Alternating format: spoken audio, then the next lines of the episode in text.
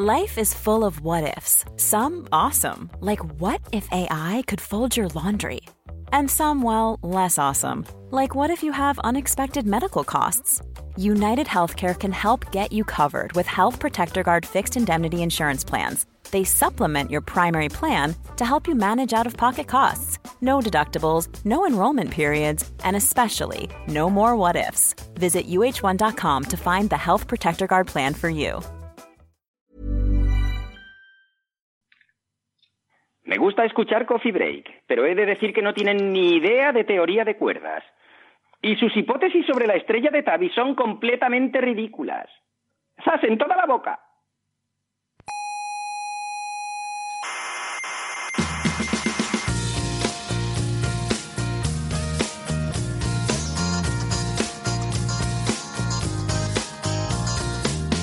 Aquí comienza Coffee Break, la tertulia semanal de la actualidad científica. El universo empezó, dicen ustedes, con el Big Bang, ¿no? Exactamente. ¿Qué, qué había antes? ¿Qué había antes? ¿Listo? Yo- yo ¿Qué le- había yo- antes? yo- yo- yo le cuento. ¡Soberbios! ¡Científicos soberbios!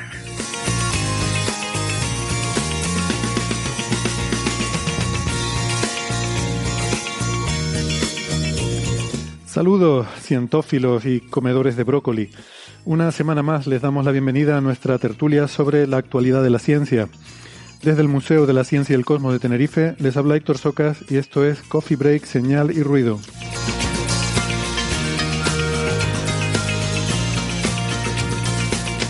Hoy en el menú eh, pues habrá comida, pero toda saludable, porque hablamos con JM Mulet sobre esto y sobre plantas más resistentes. Y hay polémica en el mundo académico por un informe sobre las editoriales científicas. Retomaremos los experimentos del positronio del grupo polaco que comentamos hace dos semanas y lo haremos además con Elena Pérez, que es una investigadora de ese grupo. Y por último, veremos si la polarización de los muones podría explicar que la vida en la Tierra tenga homoquiralidad. Que no, no es nada LGTB, es eso de que las moléculas biológicas tienen una orientación preferente de las dos posibles.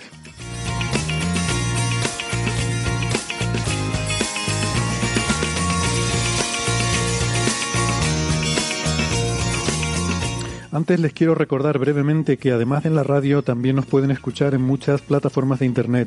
Estamos en Evox, en Spotify, en Google Podcast, en Apple Podcast, en Amazon Music, TuneIn, Lecton y la aplicación de Squid. No dejen de suscribirse, que no les cuesta nada y así no se pierden ningún episodio. Tenemos una página web que es señalirruido.com, todo junto y con ñ, señalirruido.com y en esa web tienen todos los audios de todos los episodios del programa y todas las referencias, los artículos, los papers que tratamos en cada episodio. Nos pueden encontrar en redes sociales, estamos en Facebook, en Twitter y en Instagram y en Facebook hay un club de fans. Pueden contactar con nosotros, nuestra forma preferida es en redes sociales, donde normalmente respondemos más rápidamente. Ahí nos pueden dejar sus comentarios, sus preguntas, sus dudas o también sus críticas si las hubiera. Y si tienen algo un poco más personal, lo pueden enviar a nuestra dirección de correo oyentes.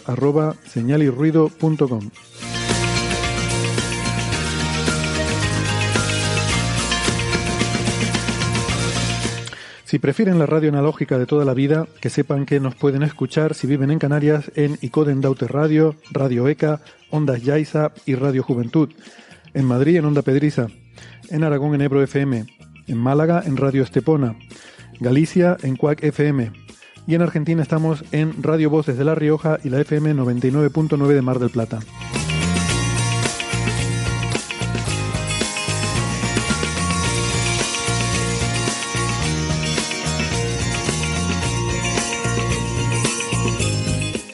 Sara Robisco es ingeniera informática. ¿Qué tal, Sara? ¿Cómo estás? Hola, pues aquí estamos en Toledo y bien, con un día soleado y, y caluroso, como no puede ser de otra manera. Sara es también autora del blog Viajando con Ciencia y es eh, su eh, nombre de usuario en Twitter es arroba sararc83. En Málaga tenemos a Francis Villatoro. Hola Francis, ¿qué tal? Muy bien, aquí estamos en Málaga. Hoy también aquí hace un día muy soleado, el cielo muy azul. Habrá unos 23 grados de temperatura, una temperatura ideal, a la que hay que poner el aire acondicionado muchas veces en verano. O sea que estamos a temperatura ideal de verano. Mm. Francis es físico, informático, doctor en matemáticas, es profesor en la Universidad de Málaga, autor del blog La Ciencia de la Mula Francis y es arroba emulenews en Twitter. Bueno, tenemos que empezar con eh, una noticia que nos da un poco de penita o mucho y es el eh, anunciar el fallecimiento del profesor Emiliano Aguirre, que mm, es una de las grandes figuras de la paleontología eh, fue el, creo que es el descubridor del yacimiento famoso de Atapuerca, ¿verdad, Sara?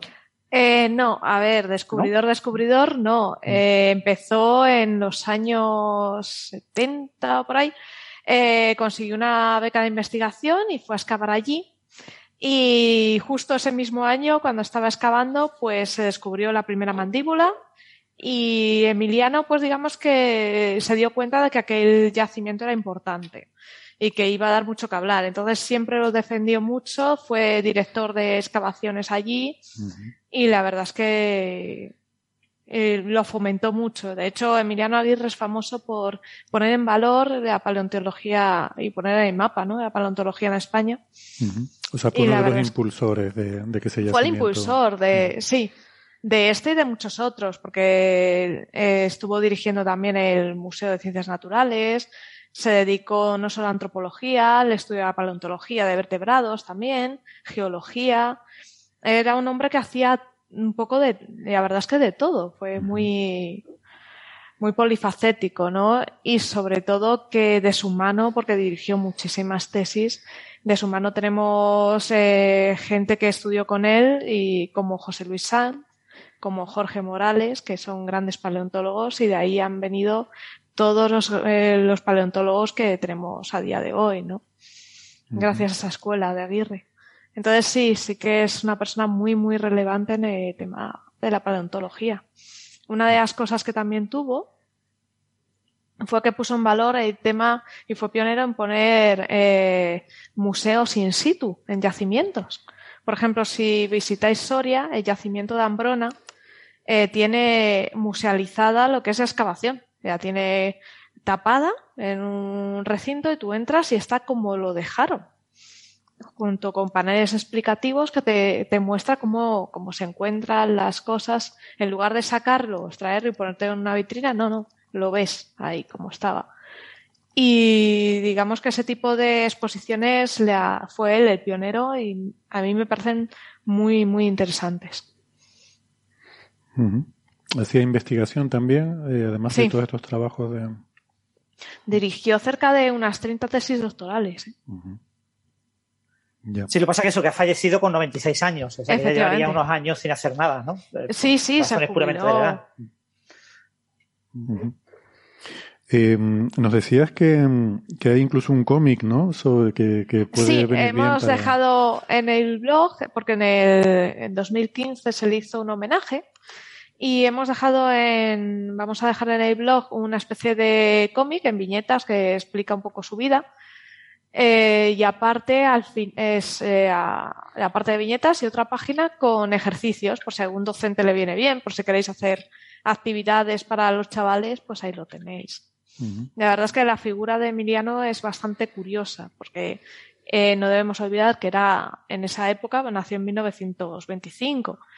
Entonces, en esa época, pues se hizo jesuita. Era, claro, en esa época eh, o eras mm. cura o no tenías derecho a estudiar, ¿no? Ni a España profunda, eh, aquella época. Entonces, sí que eh, coló en la época de régimen libros de evolución también. O sea, fue muy bueno. Bien, bien. Descanse en paz, Emiliano Aguirre. Sí. Y su, su legado pues eh, quedará, ¿no?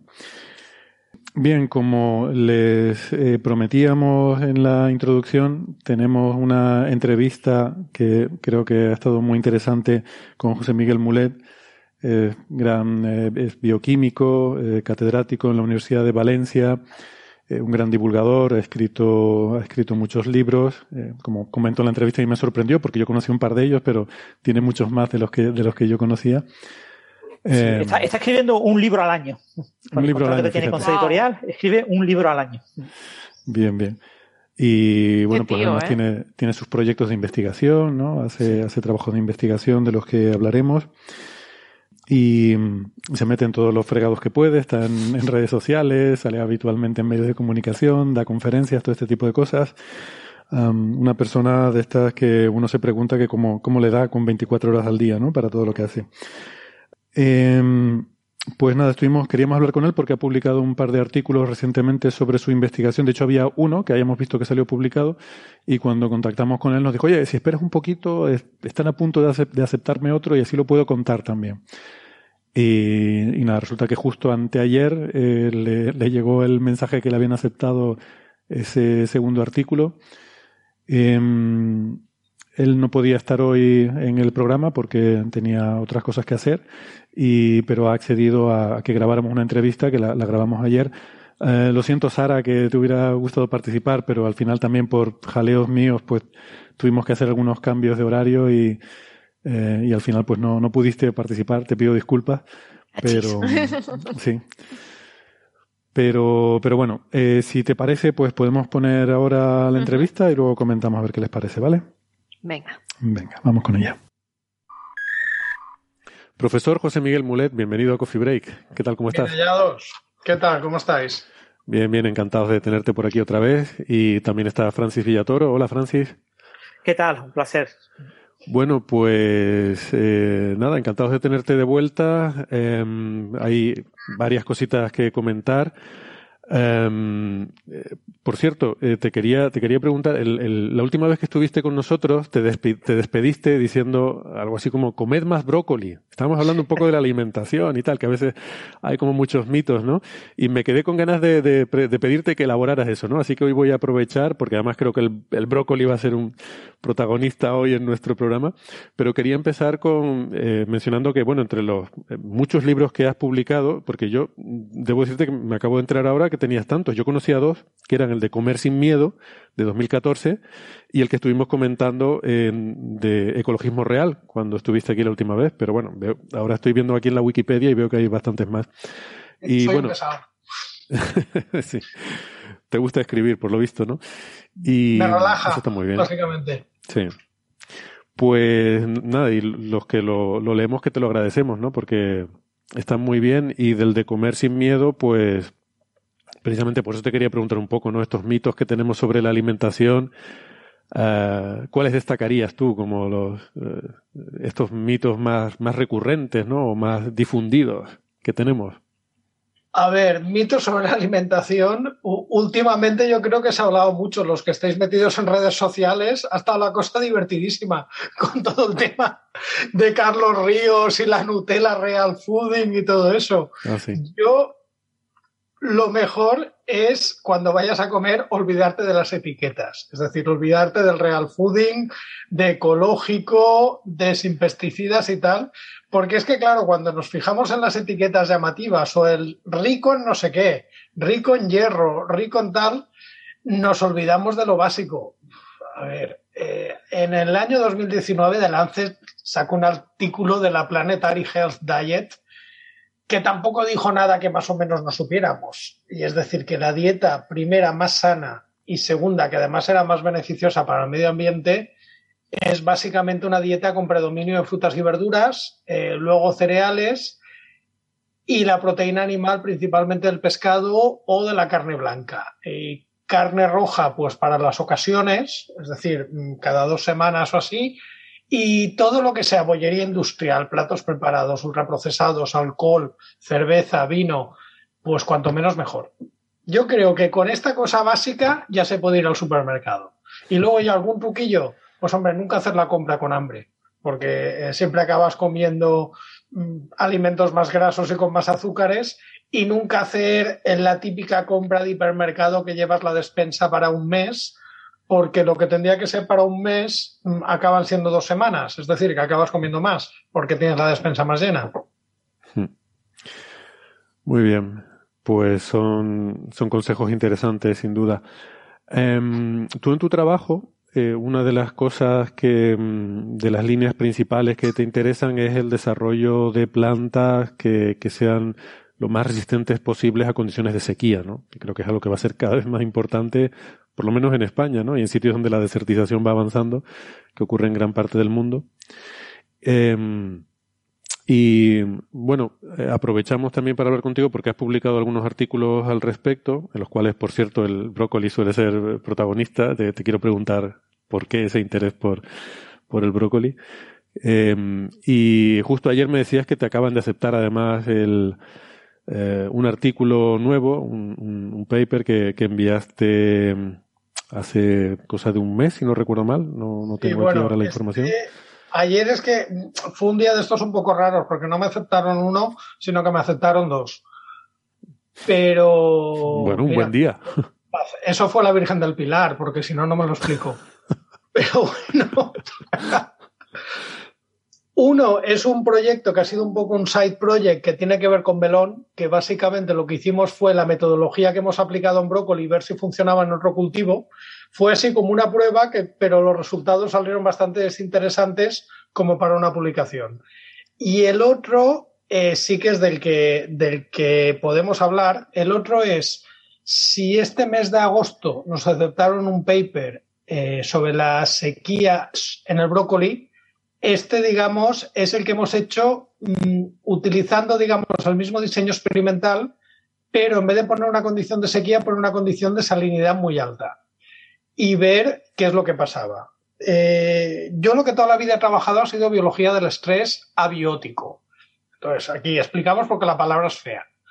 Estrés es todo aquello que hace que una planta no alcance su potencial máximo de desarrollo, es decir, que no crezca y no produzca tanto como podría producir, y abiótico es si eso se debe a algo que no es un bicho que se lo come. Es decir, todo lo que dependa del medio ambiente, ya sea calor, frío, salinidad, sequía, viento, etc. Yo hice mi tesis hace ya mucho tiempo, allá por el año 97 empecé, estudiando salinidad en levadura, que era un sistema modelo para plantas, y luego ya me he ido pasando a Arabidopsis, que es la planta modelo, y ahora estoy ya en plantas de cultivo.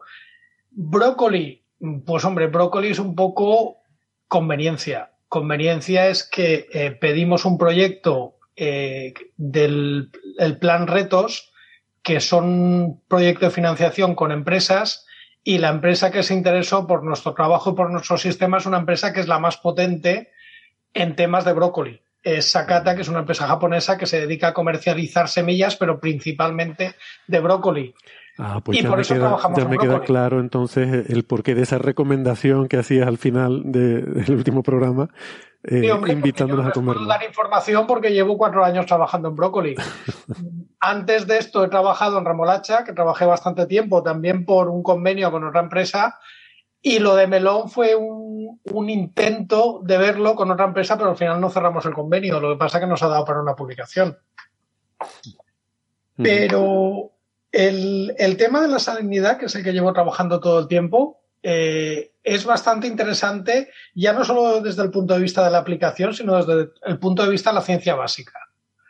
Porque pensad una cosa, supongo que habéis oído que la gente que estudia humanos dice que el cerebro consume el 25% de la energía, que el cerebro es un órgano muy caro de mantener.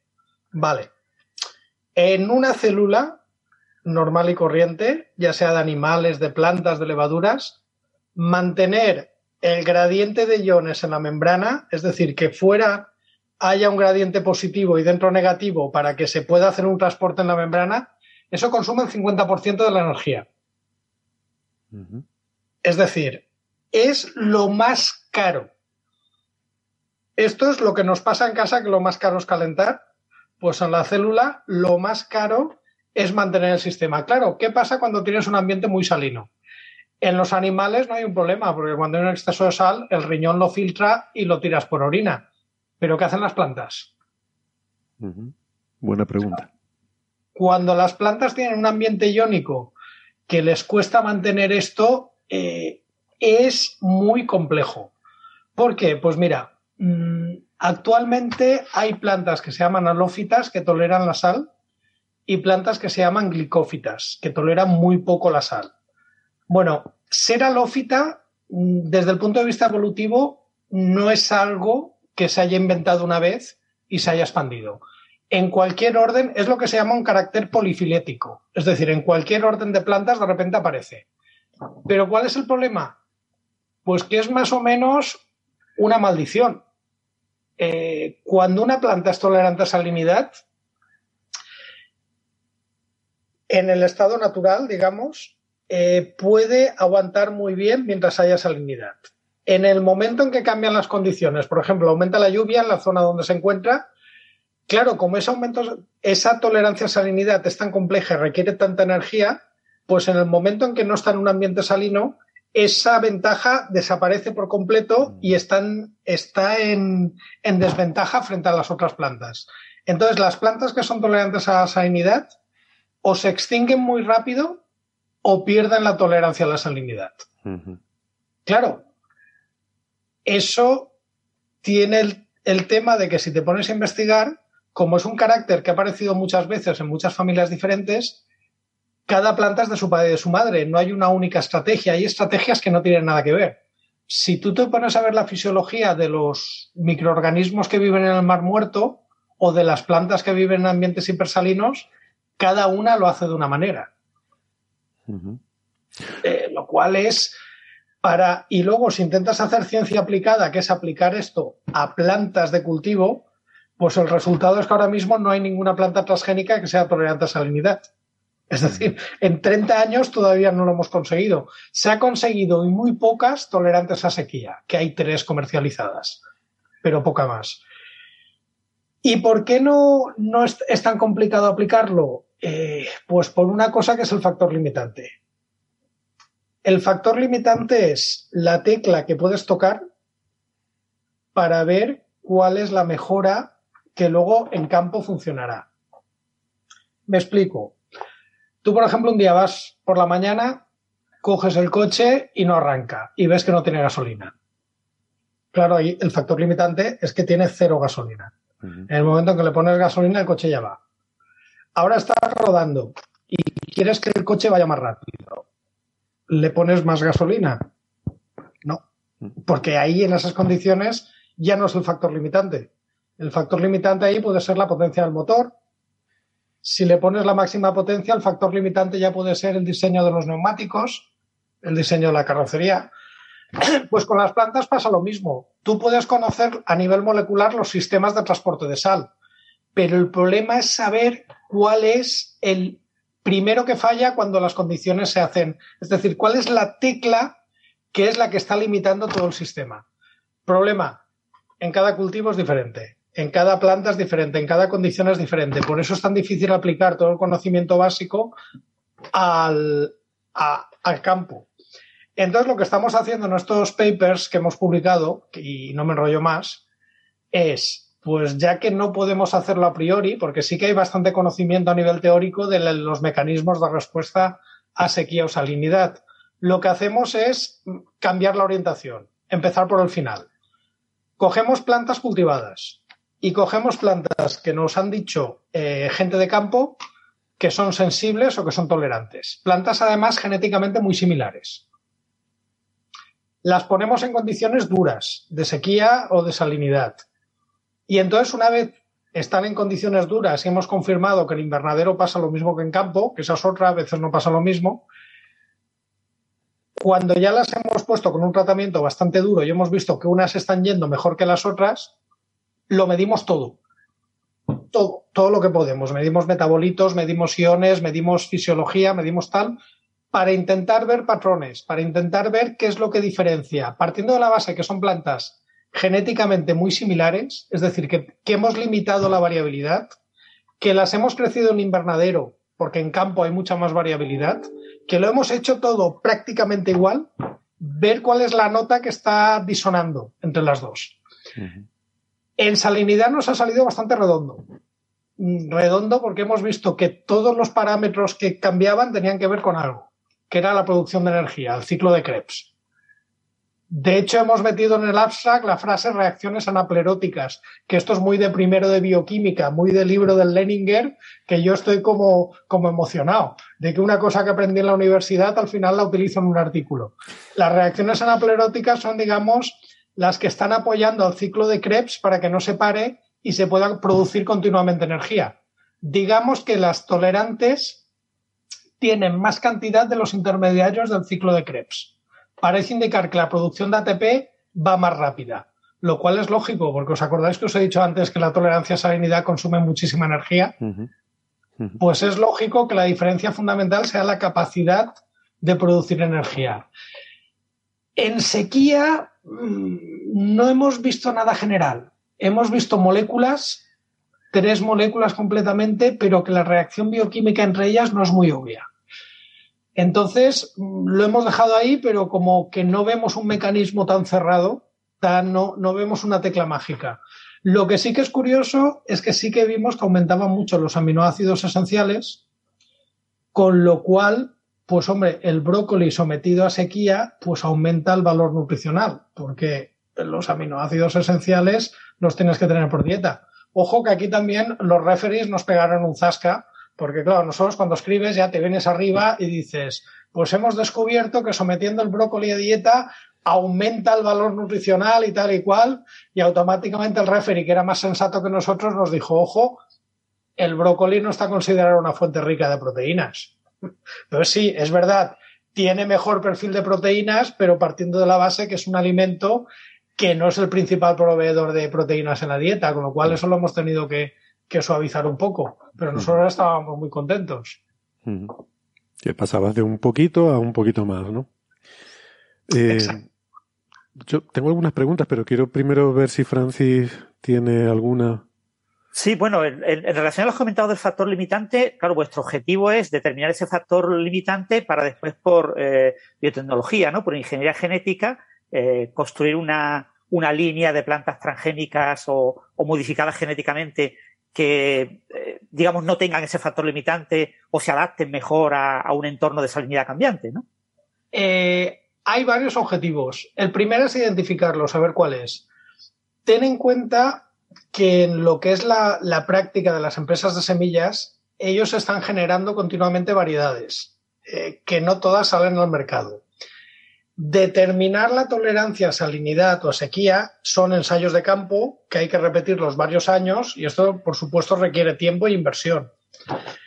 Eh, una aplicación inmediata sería, pues de todo el pool de variedades que quieres probar, como nosotros hacemos los ensayos con plantas jóvenes en invernadero, pues se puede analizar buscando específicamente las moléculas que hemos visto que son marcadores y decir, pues mira, si lo que quieres es una variedad tolerante a sequía o una variedad tolerante a salinidad, en vez de hacer el ensayo con estas 30, hazlo con estas 5, que son las que a priori van a ser más tolerantes porque hemos visto que tienen los marcadores que hemos visto más altos.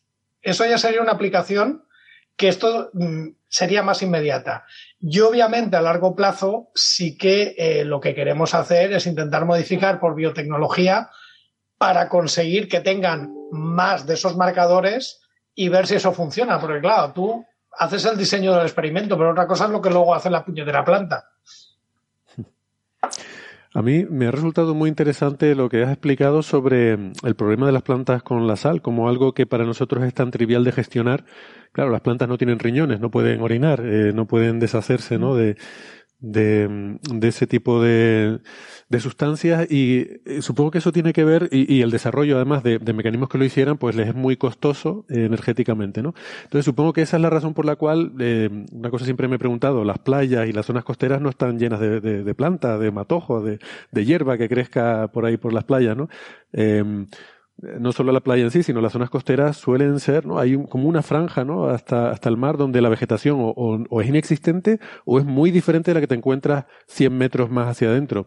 Me pregunto si tiene que ver con eso, ¿no? Con el exceso de salinidad que hay en ese entorno. A ver, la vegetación salina está hiperadaptada y es muy particular, es decir, plantas como salicornia, a triples, Mesembrantherium, y de hecho cada planta tiene su propia estrategia. Mm, hay una que me encanta, que es el Mesembriantenum, que lo que hace es eh, absorber la sal, acumularla en las hojas, eh, las hojas se quedan como si fuera cristalitos de sal, y la estrategia es porque luego cuando la planta se muere, toda esa sal se queda en el suelo, entonces aumenta la concentración de sal Entonces impide que otras plantas que no sean tan resistentes crezcan y favorece que crezca su propia descendencia. O sea que es una táctica un poco peculiar. A ver, hay que decir que hay plantas muy bien adaptadas. La Posidonia oceánica, por ejemplo, es una planta, no es una alga, es una planta completa. Es una, planta con flor, además, y vive dentro del mar. Los mangles también son un árbol que viven dentro del mar. Pero ya te digo, son adaptaciones puntuales. Mm, una posidonia, obviamente, en agua dulce no puede vivir, se muere. Y la mayoría de estas plantas, como la Embesembrantherium, si las pusieras a competir en un ambiente donde no hay sal, pues serían las primeras que caerían. Sería un rollo el juego del calamar. Vale, vale, interesante. Sí, y, y eh, JM, has comentado el tema del ciclo de Krebs, ¿no? Pero en uno de los artículos comentabas también las poliaminas, ¿no? El papel de las poliaminas como como elementos claves, ¿no? Eh, ¿Cómo los comparas? A ver, las poliaminas son unas moléculas en plantas muy ubicuas en lo que es tolerancia a salinidad. De hecho, hay muchísimos estudios sobre ellas. Eh, de hecho, el primer grupo donde hice la tesina, que nunca llegué a leer, era un grupo de poliaminas, porque se investigan muchísimas. Sí, JM, quizás recordarle a los oyentes ¿no? lo que son las poliaminas en el sentido de qué papel usual tienen en esa protección, por ejemplo, del ADN ¿no? y su actividad como antioxidante. Las poliaminas sirven para proteger al ADN.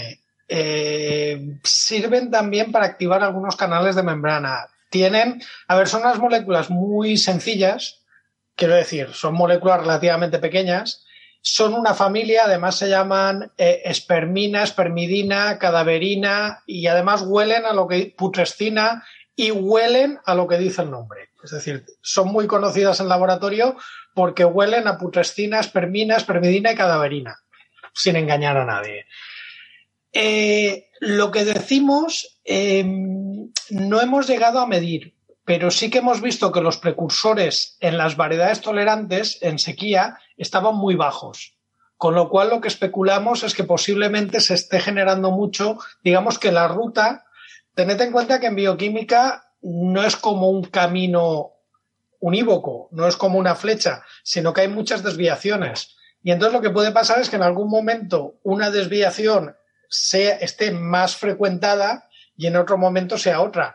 Normalmente en biología del estrés, cuando una planta está en estrés, lo que pasa es que todo el programa normal de crecimiento y desarrollo se para, porque todos los recursos se van a hacer frente a ese estrés. Mm, ya sea, por ejemplo, mm, sintetizando azúcares para retener el agua, aumentando la, la extrusión de iones, lo que consume muchísimo ATP. Entonces, posiblemente lo que esté pasando es que haya un aumento de poliaminas. Lo que pasa es que creo recordar que no vi, bueno, de hecho medimos alguna en, metabolómica, pero no vimos resultados más claros, pero sí que vimos que la metionina bajaba mucho. De hecho, las medidas de aminoácidos las, hizo Tronauker, las hizo López Nicolás en Murcia. O sea que mm, especulamos eso, pero no, no hemos hecho una medida es decir, de todo lo que medimos no hicimos una medida detallada de poliaminas, que podría ser interesante quizás para otro artículo. Sí, lo digo por el tema de que las poliaminas están muy relacionadas con el tema del cáncer, ¿no? Porque muchas células cancerígenas incrementan sus concentraciones de poliaminas y si ante el estrés salino también lo incrementan las plantas, lo mismo hay mucha literatura de, cáncer que se podría de alguna manera reaprovechar. No sé si el metabolismo de las poliaminas es el mismo en plantas y animales, pero yo creo que debe estar muy bien conservado, ¿no? Pues mira, ahora mismo no lo sé. Eh, sé que hay algún aminoácido no proteico intermediario, eh, me suena la ornitina y tal, y sé que la ornitina en animales es marcador de, algunas enfermedades. Entonces posiblemente haya algún paso desarrollado. Otra cosa, que aumentar el consumo de poliaminas tenga un efecto preventivo para el cáncer, no me suena haberlo visto en ningún artículo. Y no, no, te decía que las células cancerígenas, los tumores normalmente suelen tener una mayor concentración de poliaminas, las células cancerígenas del tumor. Y más, consumo de azúcar, el efecto Marburg y tal. La verdad es que no lo sé. Sí que puedo decirte que el, brócoli, eh, sí que se ha visto que el consumo de brócoli puede tener efecto preventivo en algunos cánceres por el tema de las moléculas que tienen, que son los glucosinolatos, pero digamos que estas son moléculas de azufre no tienen que ver con las poliaminas, que son moléculas con amonio. Yo eh, siempre en ese tipo de afirmaciones siempre me queda la duda de que eh, supongo que ese tipo de conclusiones se, llegan a ellas basadas en eh, estudios estadísticos, si no hay un tema de, de, de, multivariables ahí, ¿no? Que hay correlaciones. Es decir, la persona que come más brócoli a lo mejor come menos, no sé, bollería industrial y a lo mejor eso es lo que lo que ejerce el efecto protector contra el cáncer, ¿no? Que a veces es difícil distinguir, ¿no? Separar las variables.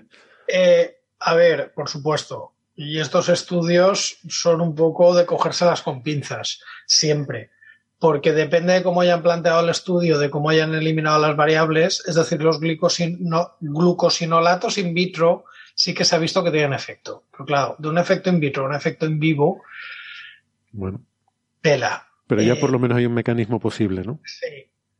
Hay artículos que lo ven. También, yo creo que hace poco recuerdo un artículo que se había visto de observación. Lo que pasa es que no era brócoli, era de brásicas en general. Y que en alguno de los cánceres que se había, visto efecto in vitro, in vivo no se había visto. En general, lo que pasa es que si, si, tienes una dieta rica en vegetales, una dieta donde no tienes muchas grasas saturadas, en general tu salud va a ser mejor. A todo esto hay que acompañarlo con actividad física. Por lo tanto, como veis, las variables. Hay un ejemplo muy obvio. Hace unos dos años salió un estudio diciendo que la gente que consumía ecológico estaba más sana. Eh, y todo el mundo, ¿no? Es que la comida ecológica es más sana. Claro, habían comparado. La gente que comía ecológico era gente, para empezar, con mayor poder adquisitivo. Claro. Segunda, comía ecológico porque era gente más preocupada por la salud. Y tercero, como era gente más preocupada por la salud y tenía mayor poder adquisitivo, hacía más ejercicio físico. Claro, si esto lo comparas con gente que está trabajando 12 horas diarias y que come a base de precocinados y que no consume ecológico porque no le llega a final de mes, pues obviamente la gente que come ecológico está más sano, pero es que hay variables que no estás teniendo en cuenta a la hora de sacar las conclusiones. Exacto. A veces es difícil separar cosas como incluso los propios factores eh, socioeconómicos, ¿no? Como mencionas tú, que suelen estar ahí presentes. Hombre, eh, en, España tenemos dos ejemplos lamentables, que es el vino y la cerveza. Siempre que sale un artículo diciendo que el vino es sano, al poco tiempo sale otro artículo diciendo que la cerveza es sana.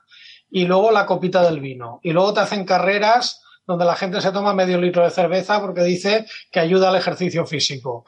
Y luego el vino, que si te tomas una copita después de los 50, ayuda a no envejecer. A ver, cuando tienen alcohol, ya no son sanos. Punto. Mm. Bueno, eh, por ir terminando, eh, estábamos hablando la semana pasada sobre los premios Nobel y yo pienso, Francis, que aprovechando que tenemos aquí a un experto en bioquímica, le podemos preguntar a lo mejor Mulet, por tu opinión sobre el Premio Nobel de Química, ¿no? Que estuvimos comentando la semana pasada. ¿Qué, eh, ¿qué te parece? A ver, hoy el programa me gustó mucho, es decir, que aprendí mucho. Yo quizás me gustaría añadir una cosa. Eh, se incidió mucho en el Premio Nobel de Química de la catálisis asimétrica en el tema de la utilidad industrial, mm, que es verdad. Eh, pero, ojo, a veces eh, producir algo industrialmente significa que ese algo existe.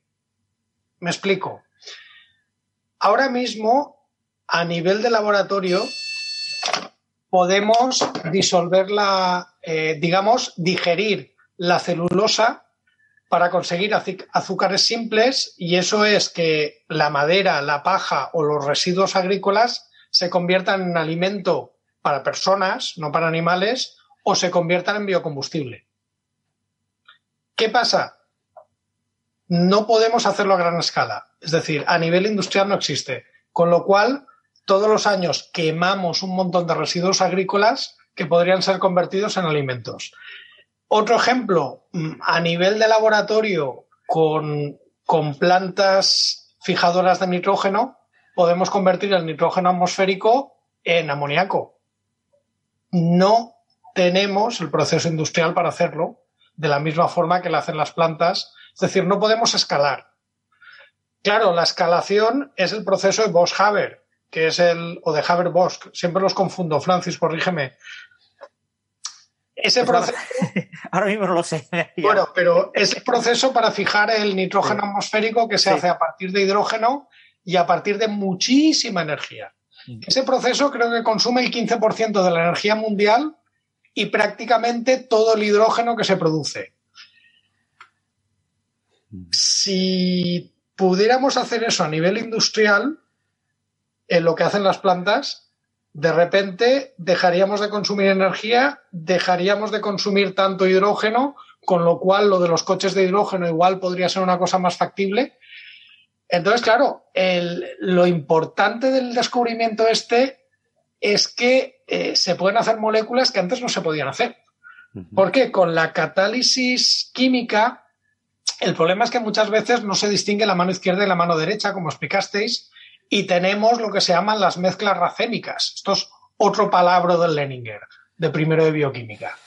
Y eso puede dar problemas, pues como explicasteis, de la talidomida, que la molécula que has hecho los ensayos por síntesis bioquímica es de la mano izquierda, en la síntesis industrial tienes mano izquierda y mano derecha, y entonces no puedes distinguir entre las dos y pasa lo que pasó. Por cierto, un pequeño apunte. La molécula que causó todos los problemas en la talidomida, es decir, la molécula que era en la imagen especular, es una molécula con un uso farmacológico muy intenso en el tratamiento del cáncer. De hecho, como no está autorizada por todos los problemas, se autoriza muchísimo como uso compasivo. Porque los problemas que daba de desarrollo, el problema es que esa molécula inhibe el desarrollo de, de, ¿cómo se llaman? De vasos sanguíneos. ¿Qué es lo que pasaba? Que cuando la gente se tomaba la talidomida en gestación, pues todo el desarrollo del embrión, los vasos sanguíneos periféricos no se desarrollaban y se daba la focomelia, los, los típicos brazos no desarrollados o las piernas no desarrolladas. ¿Qué pasa? Una persona que está en un proceso de malignidad, en un cáncer, ese cáncer lo que hace es desarrollar nuevos vasos sanguíneos. Entonces, con ese medicamento maldito, entre comillas, se previene y se tratan mucho cánceres, sobre todo los, muy agresivos, los de crecimiento rápido. Interesante.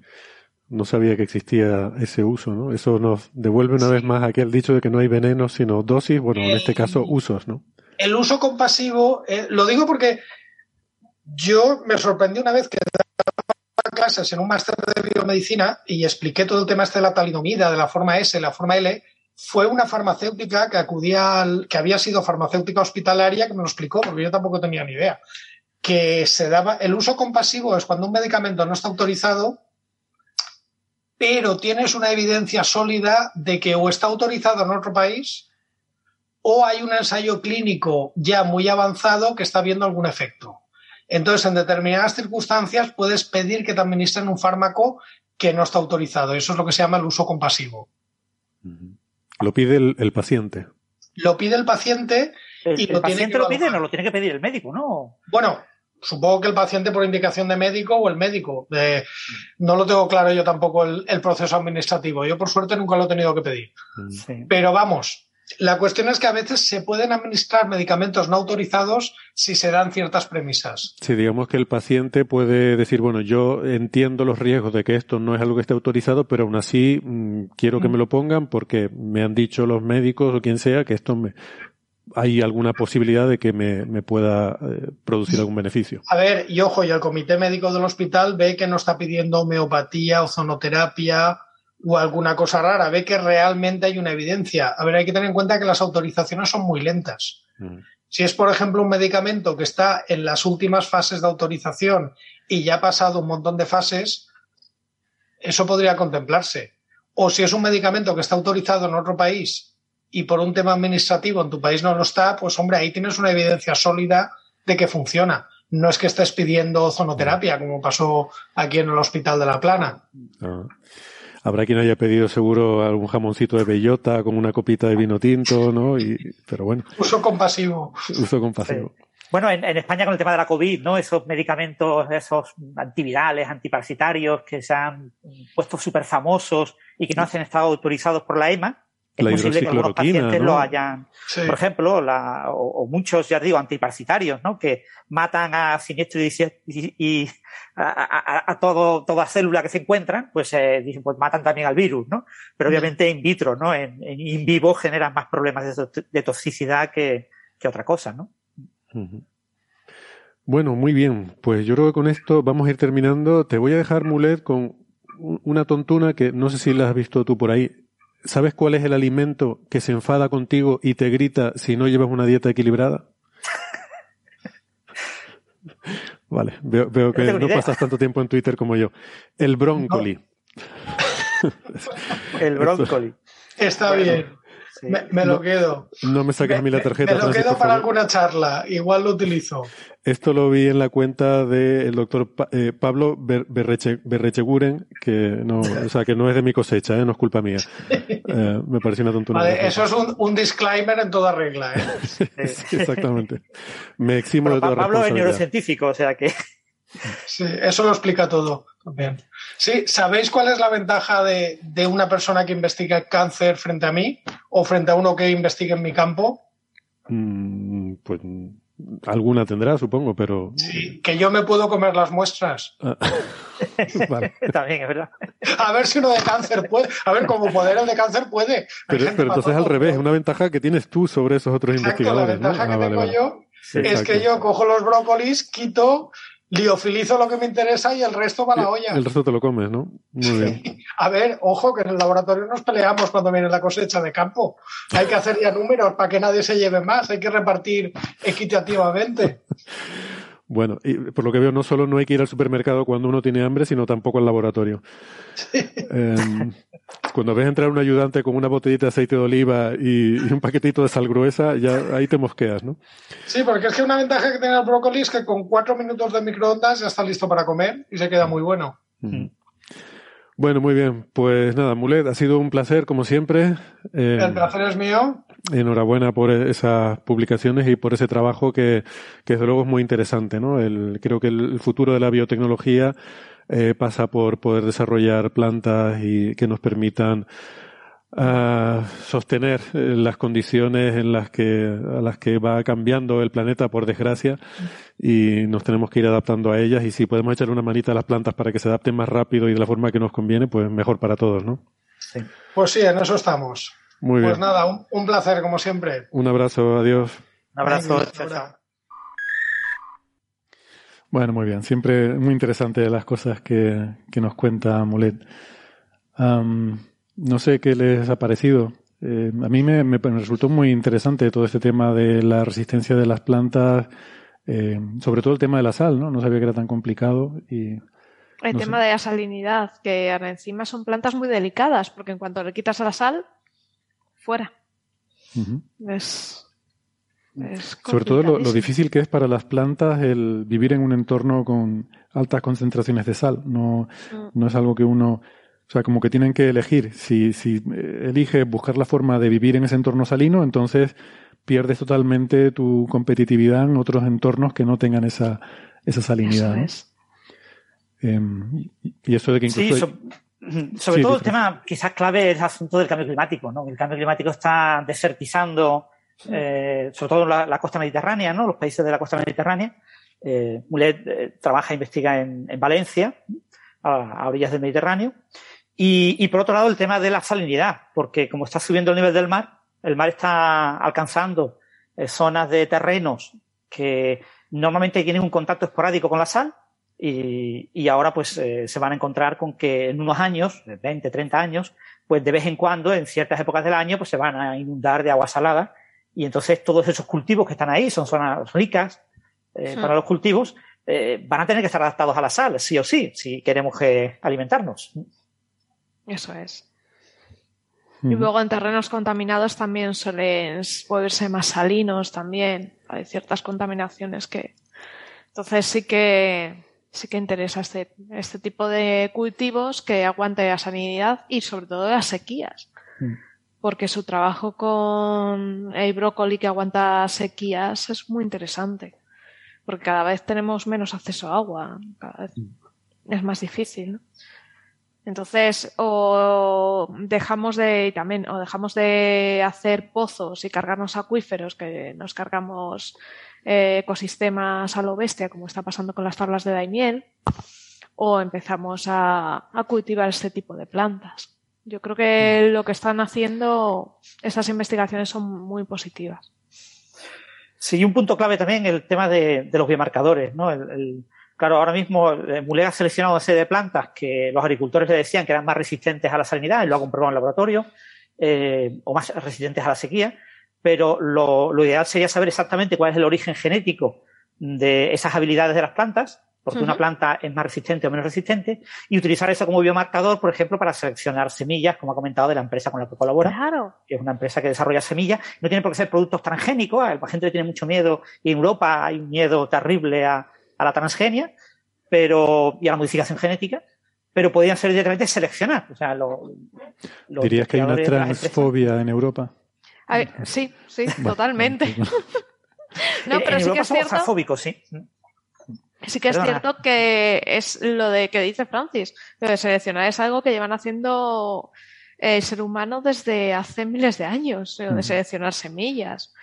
Entonces, sí, es la ingeniería genética tradicional, ¿no? Eso, el cruzar especies, incluso eh, de animales, no solo de plantas, ¿no? Eh, los perros, ¿por qué tenemos perros, no? O, claro. O gatos, con todas esas razas que hay en el tema de agricultura siempre, el calabacín más hermosote que te salía, siempre lo dejas en la mata y cuando se hace muy, muy grande y eh, lo dejas para la simiente. Cuando se hace ya muy grande le vacías porque se quedan huecos, esa simiente la extiendes y esa es la semilla que vas a tener el año siguiente. No mm. coges el pequeñajo feo, no. Siempre eliges y a fuerza de esa selección hemos modificado un montón las frutas y las verduras, todo lo que comemos.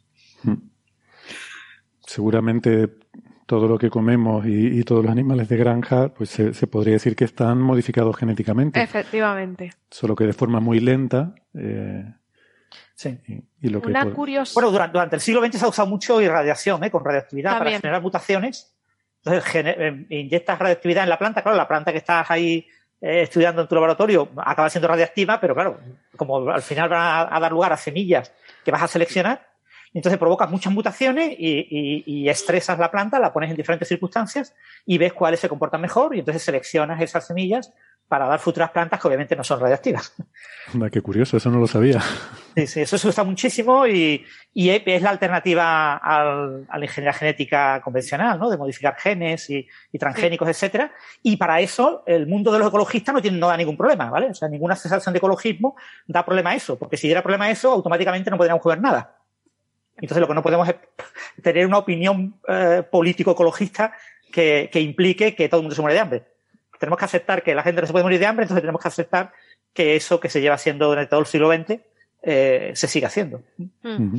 De hecho, para que veáis lo que hemos transformado las, frutas o lo que comemos hoy en día, eh, os invito a hacer un juego. Iros un día al Museo del Prado y hay cuadros de Velázquez, hay cuadros en los que ves sandías y veis cómo era antiguamente una sandía porque es muy desagradable. No era, claro, no eran tan carnosas con poquitas pipas como las de ahora, no, no. Las ves como están como fraccionadas y con unos pipos impresionantes, ¿no? El plátano tenía semillas. Se fueron seleccionando aquellos que no tenían. O sea, hemos ido modificando. Sí. Pero eso de coger una planta y someterla a radiactividad para que mute más rápido y luego ir seleccionando, o sea, eh, me, me, explota la cabeza. Eso es como hacer evolución a cámara rápida. Es como. Bueno, pero claro, no es, no es como hacerlo con ingeniería genética, sabiendo lo que hace, sino haciéndolo aleatoriamente, lo que la naturaleza. Por eso digo como pues, evolución, eh, ¿no? Porque es lo que hace la evolución. Es, provocas mutaciones a lo loco y luego vas seleccionando. Solo que en este caso la selección, en vez de ser eh, sobrevivir y adaptarte al medio, en este caso es la que nosotros queramos, ¿no? Eh, nos gusta esta condición, nos vamos quedando con esta, ¿no?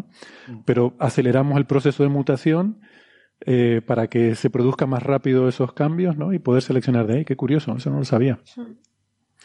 Y, y, a lo mejor hasta con bacterias se podrían hacer cosas así, someterlas de alguna forma Sí, pasa que te digo, con bacterias la gente tiene menos miedo y entonces hay, por ejemplo, muchos de los transgénicos que se utilizan, yo no sé, para, para, para hacer eh, insulina.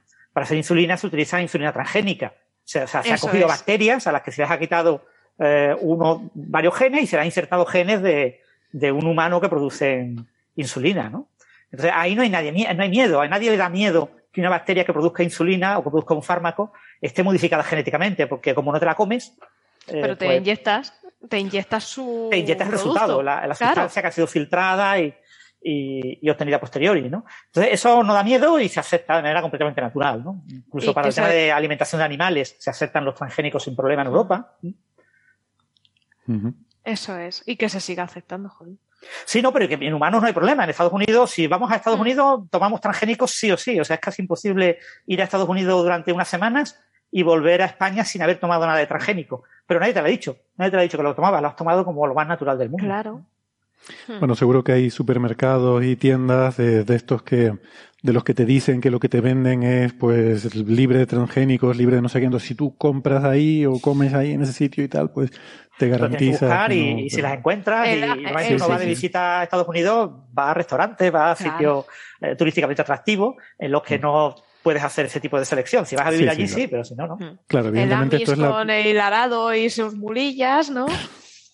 No, me refiero a la persona que, que, tenga preocupación con estas cosas, ¿no? Evidentemente, pues la mayoría que nos, da un poco igual, pues tú vas y comes donde puedes y listo, ¿no? Y no, no le das más. El, algodón, el algodón prácticamente que usamos en toda Europa es todo transgénico. Sí. Y a veces producido en Europa, pero eh, como no es para alimentación, pues a nadie le da miedo. Bueno, muy bien. Pues yo creo que con esto vamos a hacer la pausita. Hoy se me ha pasado volando el programa. Eh, nos despedimos de los oyentes que nos escuchan por la radio y les recordamos que nos pueden seguir si lo desean el resto del episodio en la versión que tenemos en internet. Eh, si no, nos despedimos hasta la semana que viene. Y recomendarles Transgénicos sin Miedo, el libro de 2016 de Mulet. Sí, exactamente. Muy bien, volvemos enseguida. Hasta ahora.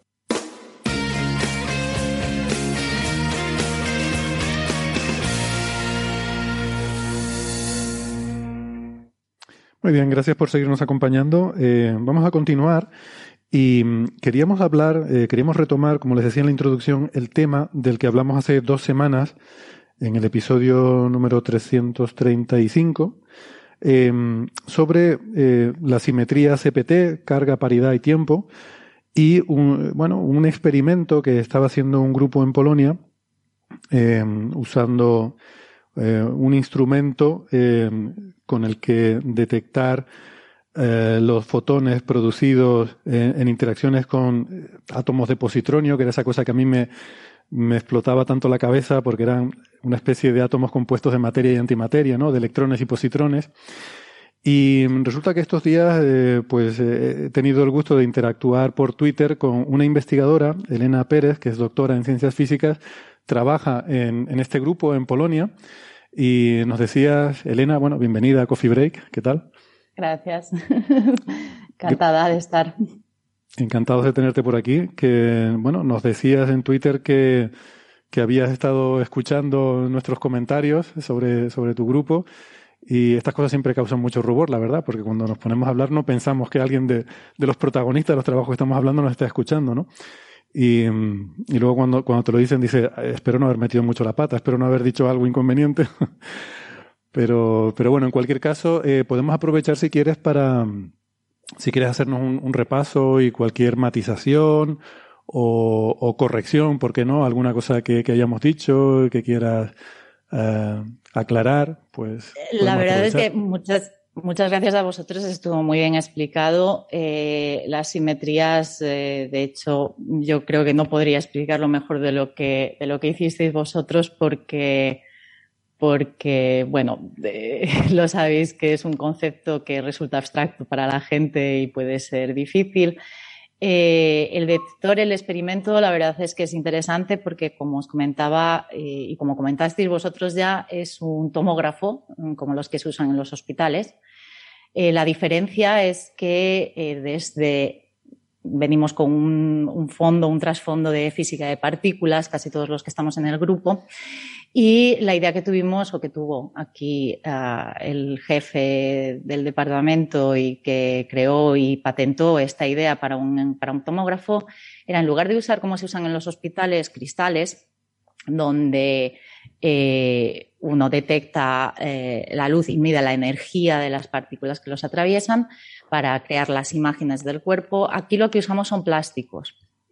Son plásticos centelladores que eh, tienen peor resolución de energía, pero tienen muchísima mejor resolución temporal. Entonces, eh, también son mucho más baratos que los cristales porque crear un plástico centellador no tiene la complejidad ni el costo que, conlleva un, cristal y permite crear un tomógrafo, no sé si alguien ha estado dentro de uno, yo no, pero pero son bastante Francis dice que sí. Sí, pues eh, básicamente en los tomógrafos al uso que hay en los hospitales, por el coste que tienen de producción, la complejidad y todo, son aparatos con un campo axial reducido y al paciente le mueven para poder escanearlo. En su lugar, si usamos plásticos, lo que podemos hacer es crearlos de un metro, de un metro y medio, de dos metros, y entonces tener un tomógrafo de cuerpo entero que hoy por hoy no existe y con un precio mucho menor que eh, lo que se, tiene normalmente en los hospitales. Entonces, esta fue la idea original, eh, crear este tomógrafo. Eh, cómo funciona en el hospital es que te inyectan, dependiendo de lo que se quiera observar, de qué parte del cuerpo se inyecta un radioisótopo unido a un azúcar, por ejemplo, si lo que te van a mirar es el cerebro, mm, depende del órgano que se quiera observar y, qué tipo de, elementos se, metabolicen en ese órgano. Y lo interesante es el, radioisótopo. Eh, normalmente emite un positrón, un, un antielectrón, y este antielectrón se encuentra con los electrones en el cuerpo y se aniquilan. Y al aniquilarse crean un par de gamas que se emiten en 180 grados, uno contra el otro, y se detectan en coincidencia. Entonces, detectando estos dos gamas en, el tomógrafo, se puede crear una línea de, respuesta que se llama, que te da eh, el lugar donde se ha producido esa interacción, donde se han aniquilado, y eso ayuda a reconstruir las imágenes del cuerpo. Ahora, eh, normalmente, como he dicho, se hace midiendo, midiendo la energía de estos fotones por el efecto fotoeléctrico que se produce en los cristales cuando cambiamos y nos ponemos con los plásticos, pues en los plásticos lo que tenemos es la interacción de Compton, el efecto Compton. Y ah, medimos eh, tiempos. Y medimos tiempos con una resolución muy buena y podemos reconstruir igualmente y hacer esta tomografía, pero basada en este, en este otro concepto. Eh, lo que es perdona, cuando dices en efecto Compton, lo que quiere decir es que el rayo gamma golpea un electrón y, y eso produce... parte de ¿Produce un fotón que luego detectas o, qué es lo que detectas? Sí. Eh, bueno, eh, cuando interacciona en el, en el centellador, eh, como sabes, en el efecto Compton se transmite parte de la energía, no es como en el efecto fotoeléctrico que se libera el electrón, absorbe toda la energía, pero lo que hace es que se transfiere parte de la energía. En el caso más extremo, el fotón, claro, transmite parte de la energía y se se deflecta con un, ángulo, que en el caso máximo el ángulo sería de 180 grados y ese sería el máximo de la energía también que puede transmitir. Entonces, ese fotón da una, eh, excita las moléculas del plástico, produce una fluorescencia que es inmediata y esa fluorescencia, esa luz que se produce es lo que medimos con fotomultiplicadores, ah, con detectores de, de luz como es, el principio básico de eh, la mayor parte de los eh, detectores de partículas. Tenemos muchos basados en, centelladores plásticos. Precisamente se usan porque tienen una respuesta de tiempo, son muy rápidos. Son muy rápidos y tienes, tienes buena respuesta. Eh, la diferencia con cristales es que tienes menos eficiencia, detectas menos de los fotones que se producen cuando, cuando hay esta aniquilación pero como he dicho, es más barato y podemos construir no una barrera, no un, cilindro de, plásticos, pero dos, tres, cuatro, todos los que queramos para aumentar la eficiencia de detección. De hecho, tenemos corriendo y funcionando y la publicación que se ha hecho para, medir eh, la violación de CPT o no, violación, el, con, tan alta precisión es con tres eh, cilindros de, plásticos y ahora vamos a incluir otro más, eh, más compacto que aumentará la eficiencia de un modo drástico. Esto es importante porque, eh, como decías, hay este átomo de positronio, que es, un poco extraño porque es una partícula y una antipartícula, es un electrón y un antielectrón, un positrón. pero espera, un momentito, ¿no? Porque antes de saltar a eso, o sea, nos has estado hablando del desarrollo de un nuevo tipo de, escáner, de, de, PET, que, que, hasta ahora hemos estado hablando de un aparato de aplicaciones médicas, básicamente. Sí. Y, y lo que nos estás contando es que ustedes se proponen usarlo también para aprender sobre física fundamental, para buscar violaciones de esa simetría CPT, una de las simetrías fundamentales del universo. Exacto. Eh, bueno, como he dicho, la mayor parte del grupo viene, viene de experimentos de, física de partículas. Venimos de trabajar en experimentos en Alemania, en Italia.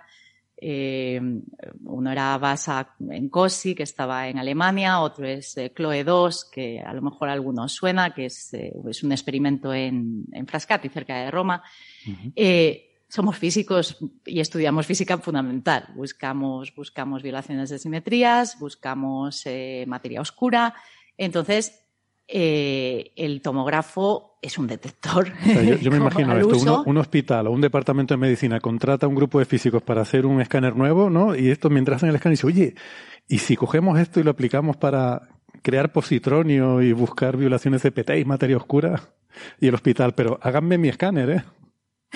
Estamos, estamos en todo. Eh, normalmente durante el año cogemos la mitad del año datos para, para lo que es medicina, eh, estudiando, estudiando diversas células con cáncer, sin normales, demás, para, para intentar también, porque esto va enfocado a un tipo de medicina. Eh, hace poco tuvimos un, un simposio que descubrí la palabra teranóstica, que para mí era nueva, Básicamente es un concepto de medicina que es eh, hacer todo aplicado, diseñar todo para el paciente, para la persona, no para el grupo de personas, no para la enfermedad, pero para la persona en particular. Por ejemplo, cuando decimos que para hacerte un escáner se inyecta un radioisótopo con un azúcar o algo, no todo el mundo presenta eh, las mismas actividades, la misma cantidad de partículas que se emiten, que decaen. Eh, eso varía de una persona a otra y la medicina eh, hoy en día es muy buena estudiando al paciente, pero no existen técnicas de diagnóstico, o las estamos desarrollando ahora, que van enfocadas a centrarse en tú, cómo eres, cómo te funciona a ti el cuerpo y cómo en ti se puede detectar o se puede mm, mirar si existe un problema o si no lo hay y cómo tratarlo luego más tarde. Eh, ahora también vamos a empezar una serie de pruebas la semana que viene porque aquí hay un centro, uno de los pocos, donde se hace terapia de, hadrones, terapia de protones para eliminar el cáncer. Esto es, eh, se focaliza un haz de, protones y eso se usa, se ajusta al paciente y al, a dónde esté y, la penetración, donde, donde estén las, las células cancerosas y se usa eso para eliminar el cáncer. Es un tratamiento eh, eh, complicado porque tienes que saber muy bien cuánta intensidad le estás dando, cuánta radiación, con qué profundidad eh, quieres actuar y vamos a llevar el detector o bueno, uno de los prototipos en estos días para ver en este centro de tratamiento para ayudar también a, modificar y a ajustar todos los parámetros para este tipo de tratamientos que es otro de los usos que tiene, que tiene este detector. Entonces, eh, eso es la mitad de nuestro tiempo. Toda la medicina eh, yo estoy aprendiendo porque para mí es un campo nuevo. La otra mitad, pues, como he dicho, somos físicos, esto es un laboratorio de física, es una universidad, es, la facultad de física y eh, lo que hacemos es que estudiamos en el positronio, en este átomo es tan especial, estudiamos simetrías, estudiamos materia oscura, y, esperamos tener ideas de más, estudios que podemos realizar. Por supuesto, también estudiamos entrelazamiento cuántico, ah, que es, eh, bueno, a lo mejor la gente sabe un poco, ¿no? De Alice y Bob o, de todo esto, y esto se puede hacer con, fotones, se estudia también con otras partículas en otros experimentos, como con los caones, eh, los mesones eh, extraños. Y, todos estos experimentos, pues aprovechamos también el, detector para poder, para poder realizarlos y poder medir. También porque, eh, como he dicho, tiene una sensibilidad muy buena, tiene, tiene una, una resolución temporal muy buena y eso se traduce en que podemos medir eh, cosas que mm, se conocen con una precisión limitada a una precisión mayor, al menos intentar acercarnos a los límites donde eh, por ejemplo, para la violación de CPT, de los resultados previos que había hasta el límite donde las interacciones entre fotones pueden simular una violación de, esa simetría, hay mucho espacio y con este detector podemos al menos cubrir parte de ese espacio y obtener mucha mejor precisión para decir, oye, pues de verdad no, de verdad es una simetría o, no, pero, pero esa es la idea, llevarlo un poco más allá. Entonces, eh, estamos intentando hacer una física de precisión con, el detector.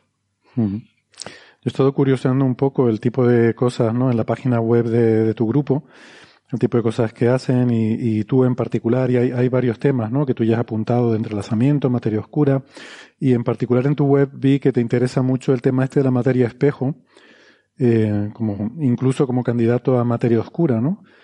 Eh, que quieres contarnos un poco sobre, sobre ese tema. Y, tiene que ver con la pues simetría, en este caso de paridad, ¿no? Que, que por cierto, va a ser, creo que va a ser un tema recurrente en el programa de hoy, el tema de la simetría de paridad, porque tenemos otras cosas de las que hablaremos en su momento, pero es una de las simetrías que por sí misma la naturaleza viola, ¿no? Entonces, eh, es, es, una, bueno, yo imagino que se ha comentado muchas veces, las simetrías es algo muy interesante porque eh, una simetría es, una ley fundamental de la naturaleza, es, es algo que dices, vale, esto establece cómo funciona el mundo.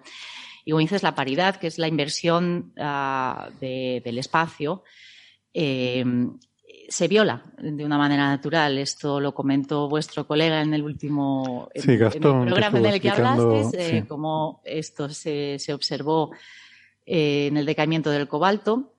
Y ocurre solo de las cuatro fuerzas fundamentales de la naturaleza, es solo la, la débil la que, la que viola esta, esta simetría.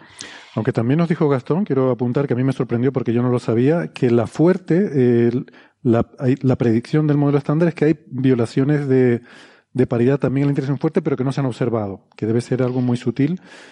Mm, yo la verdad que eso no lo sabía, pero bueno, la interacción débil sí que sí que sabemos esa historia que los neutrinos, por ejemplo, son todos levógiros, ¿no? No no existen en el modelo estándar neutrinos dextrógiros, ¿no? Con la eh, digamos, reflejados a un espejo, ¿no? O sea, si viéramos eh, un trocito de universo y otro trocito de universo reflejado en un espejo, podríamos saber cuál es el real y cuál es el reflejado si pudiéramos ver eh, los neutrinos, su, su, no sé cómo decirlo, su giro no es correcto, pero su paridad. su quiralidad, sí. Sí, su quiralidad, eso. sí, es, es, es, cierto, es algo porque eh, está claro, tenemos, o sea, tenemos la, la, quiralidad, ¿no? Lo de que les decimos si son levógiros, si son destrógiros. O sea, esto está prefijado. O eres una partícula, una antipartícula y, y te comportas mm, o estás de un lado o del otro, como decimos.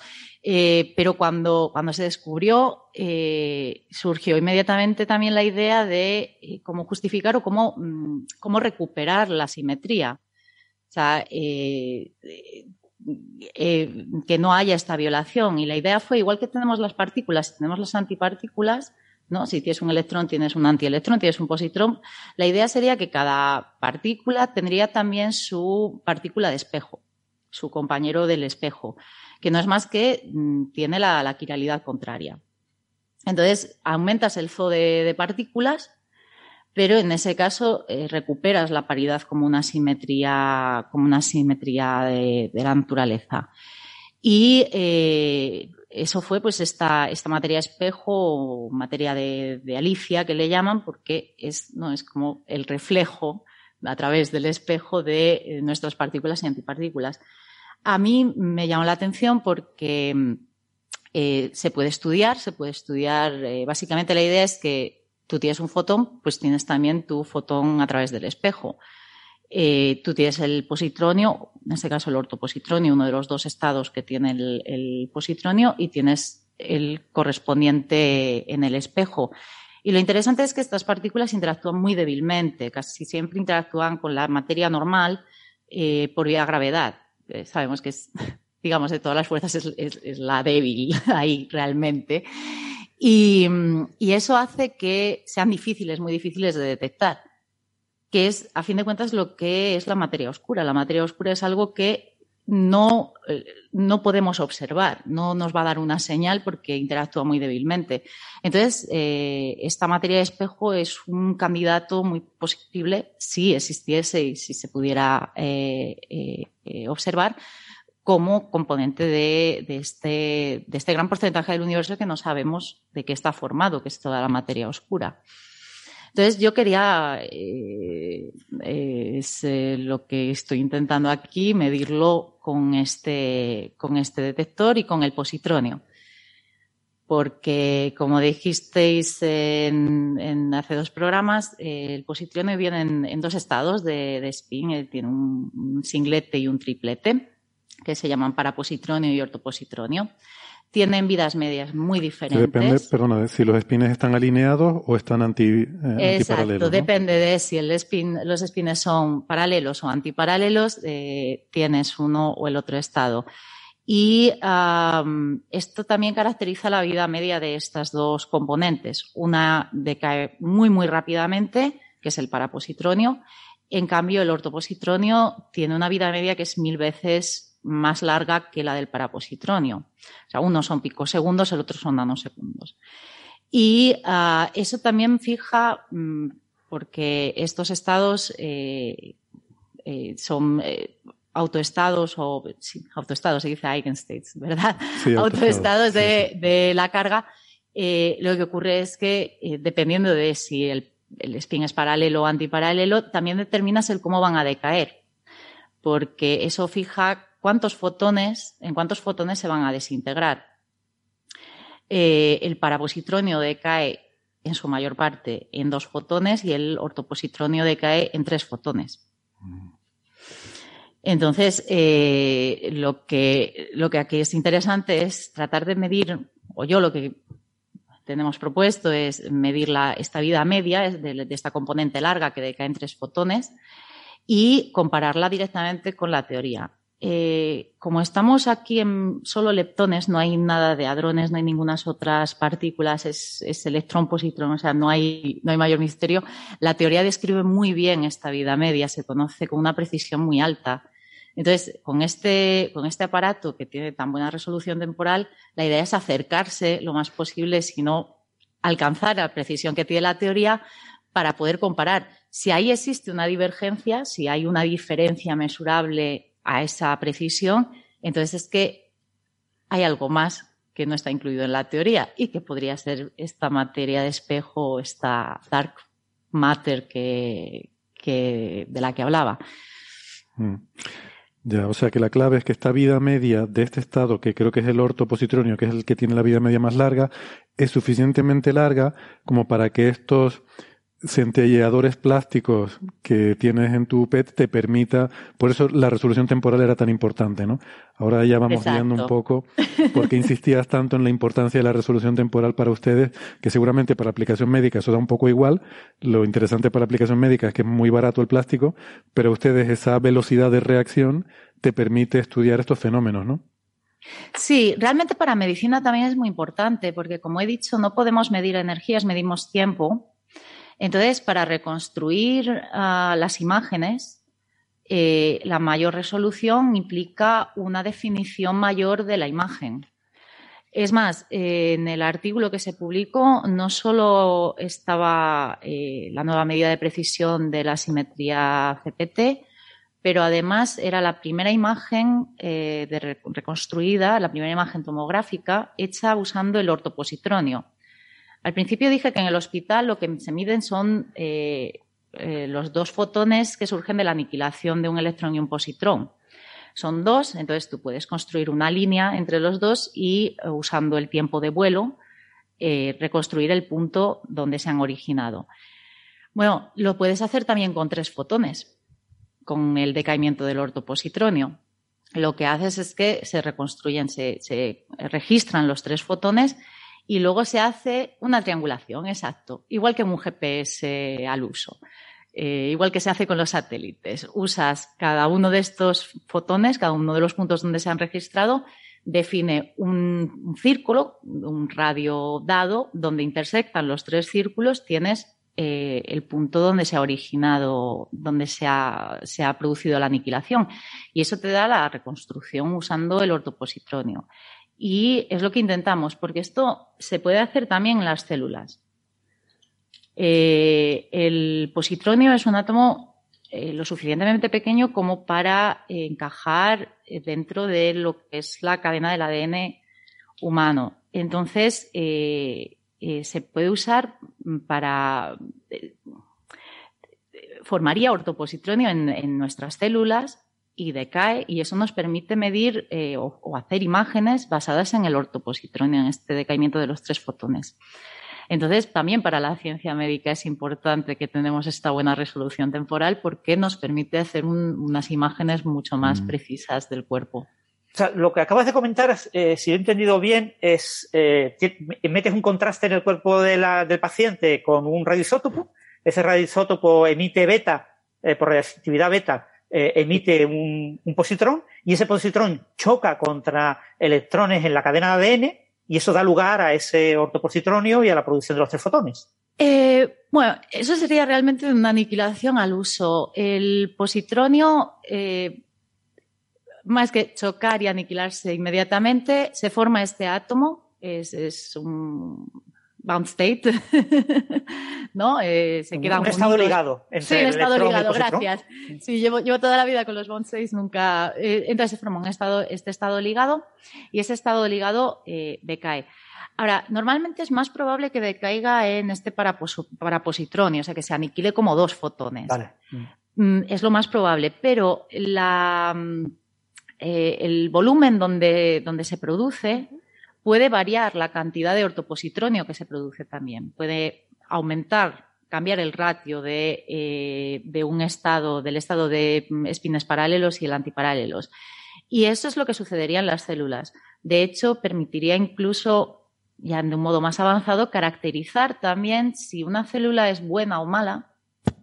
Decimos, ¿no? Si hay un cáncer o no, porque eh, son muy diferentes. Una célula que ha enfermado y que tiene un crecimiento anómalo es muy distinta a una normal del cuerpo y eso cambiaría también el radio de, eh, formación de decaimientos del positronio a dos o a tres fotones. Entonces permitiría también identificar, hacer una diagnosis un poco más precisa de, de qué les está ocurriendo a esas células. E incluso a la hora de atacar una célula sería incluso más preciso a la hora de hacer, por ejemplo, una radioterapia o algo así. Con semejante grado de precisión sería bestial, porque atacarías justo donde quieres. Sí, eh, te daría de verdad, pero bueno, esto aún, como hemos dicho, tenemos el prototipo, tenemos que seguir montando, intentamos aplicar todos los conocimientos que tenemos eh, el grupo, al ser interdisciplinar, nos somos afortunados, tenemos gente también especializada, pues, no sé, en, eh, inteligencia, artificial, en todo esto, eh, con la idea de un día eh, tuvimos hace poco, como he dicho, un simposio, lo hablaba con una colega del departamento, ¿no? De la parte de medicina y de diagnosis y demás, y me decía, sí, bueno, pero estamos hablando de algo que va a ser eh, a lo mejor nosotros ya no nos diagnostican ni nos tratan con ello, no lo sé, digo, pero cada uno de estos pasos es importante porque eh, sí. en el día de mañana se puede hacer un tratamiento así de especializado, pues sin duda alguna, un avance. Y si mientras tanto podemos seguir midiendo eh, física fundamental, pues todavía mejor. Sí. Bueno, y otra cosa, que el, tú trabajas, Elena, ahí en, en Polonia, ¿no? En Cracovia, ¿no?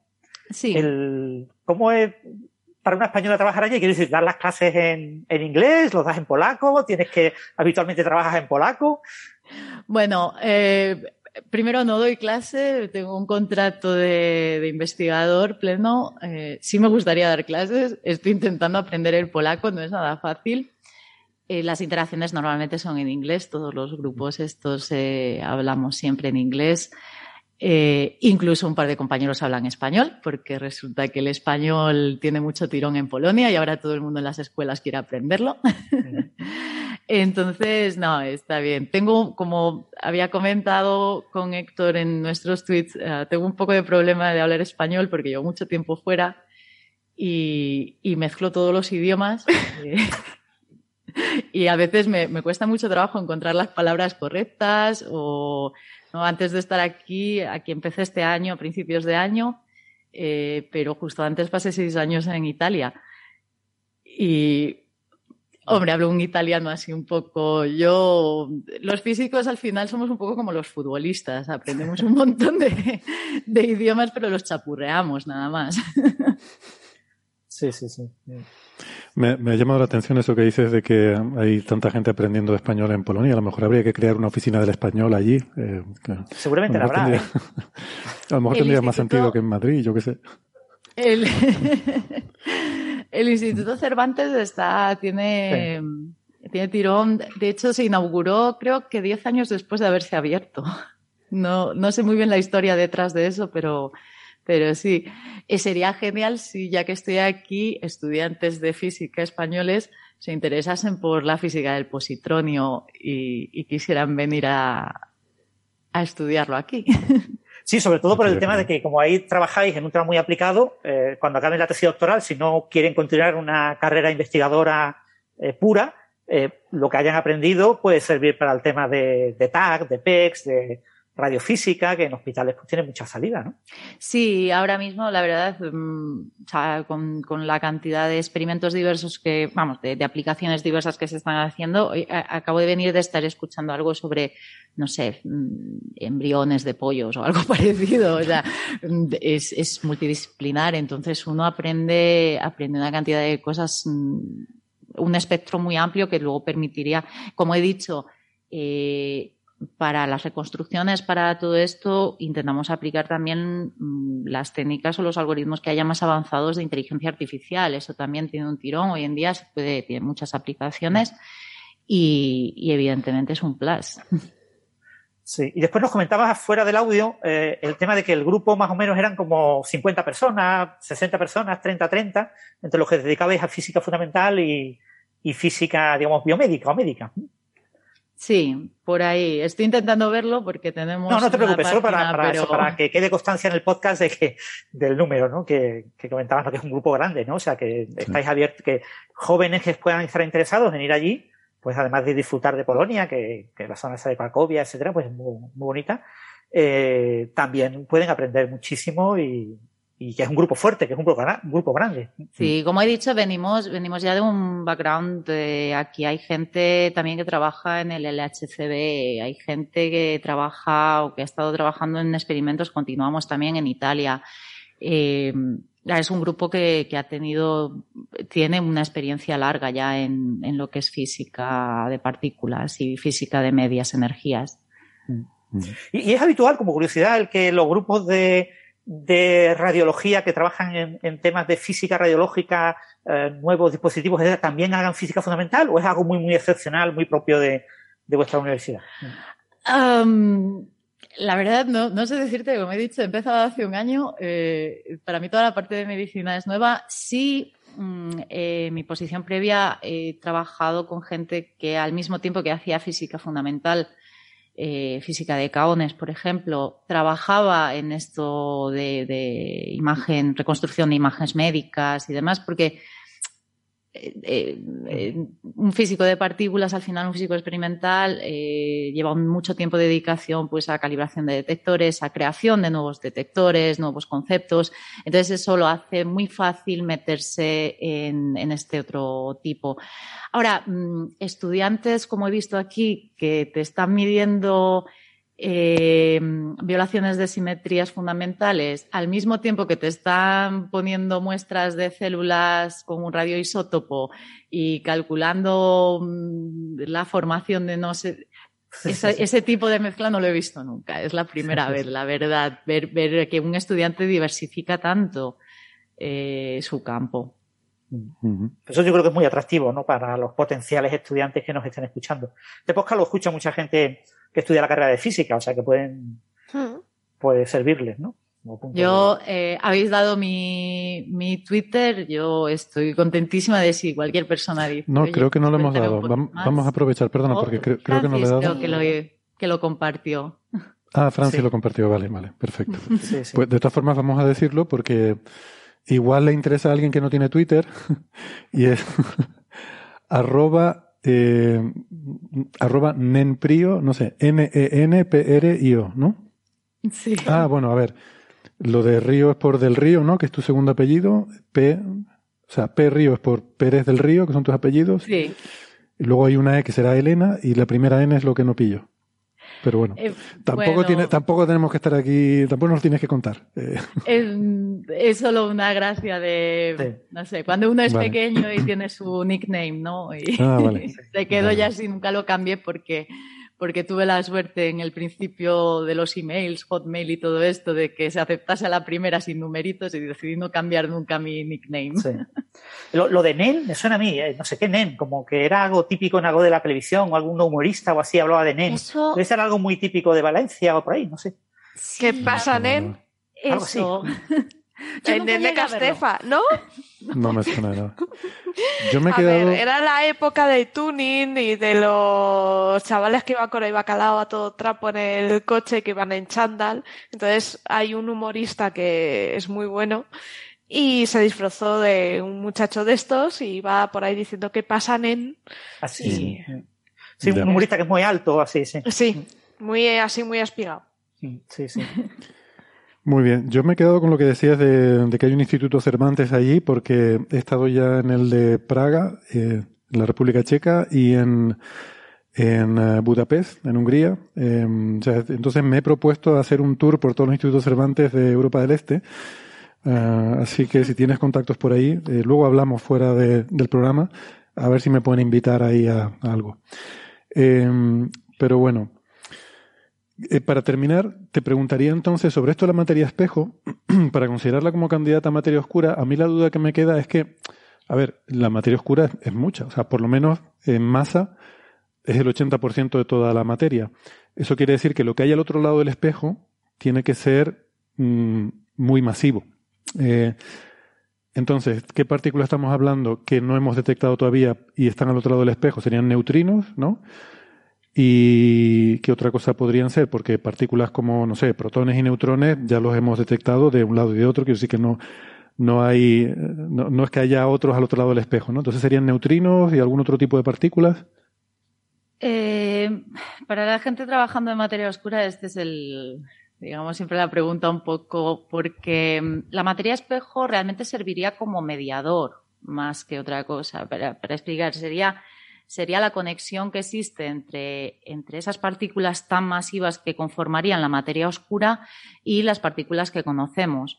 O sea, si hubiese un ortopositronio espejo, decaería en partículas masivas que serían realmente eh, el, el componente de, de la materia oscura. ¿Qué podrían ser? Hay teorías mm, eh, de todos los tipos, porque en astrofísica especialmente durante muchos años se consideró los machos, que son estos estas formaciones masivas que estarían hechas solo de materia oscura, pero serían, estaríamos hablando de dimensiones de, de estrellas. Eh, están los, eh, los WIMPs, eh, que es un poco ahora la idea que hay. No, eh, para, eso sería más complicado porque, como siempre decimos, no, puedes detectarlo. Entonces, ¿qué podría ser lo que lo conforma? Está claro que eh, si hubiese un mediador, algo que conecta ya con, con, esa parte oscura, esa parte escondida del universo, eh, luego tocaría intentar averiguar cómo podemos entonces usarlo para ver qué, qué, es lo que conforma realmente la materia oscura. O sea, bueno. si se agregan, si son agregados, si, si se forman incluso formaciones estelares de, de este tipo de materia eh, súper pesadas, como tenemos pues yo qué sé, como una estrella de neutrones, pues una estrella de, de neutrones espejo, podría ser. Ya, ya, ya. Vale, vale. Es que no, no, había entendido eso bien. Pensaba que esas partículas de espejo serían directamente la materia oscura. Sí, en, teoría de cuerdas estuvo muy de moda en los 80 la teoría de cuerdas heterótica, ¿no? Que planteaba como grupo de simetría el E8 por E8, ¿no? Ponías dos, dos grupos de excepcionales. Un, un E8 eh, te describe, digamos, el universo que conocemos y las partículas que conocemos, por supuesto está súper roto, ¿eh? Y es un tema complicado. Y, y, el otro E8 describe, pues, una especie de universo espejo que se rompe de forma diferente. Es decir, cuyas interacciones y partículas de materia, tipo fermiones, bosones, etcétera, son, pueden ser completamente diferentes a las del universo en el que vivimos, ¿no? Claro, lo que conecta la teoría de cuerdas en ambos, en ambos universos, que están en el mismo lugar, ¿vale? Que no que estén en lugares distintos, es la gravedad. Entonces, eso podría ofrecer candidatos a materia oscura. porque la, materia oscura la observamos básicamente de manera gravitacional. Entonces, si tenemos eh, claro, unas partículas, podría haber una estrella de, de espejo que atravesara la Tierra, pero la Tierra no notaría absolutamente nada, solo notaría la gravedad.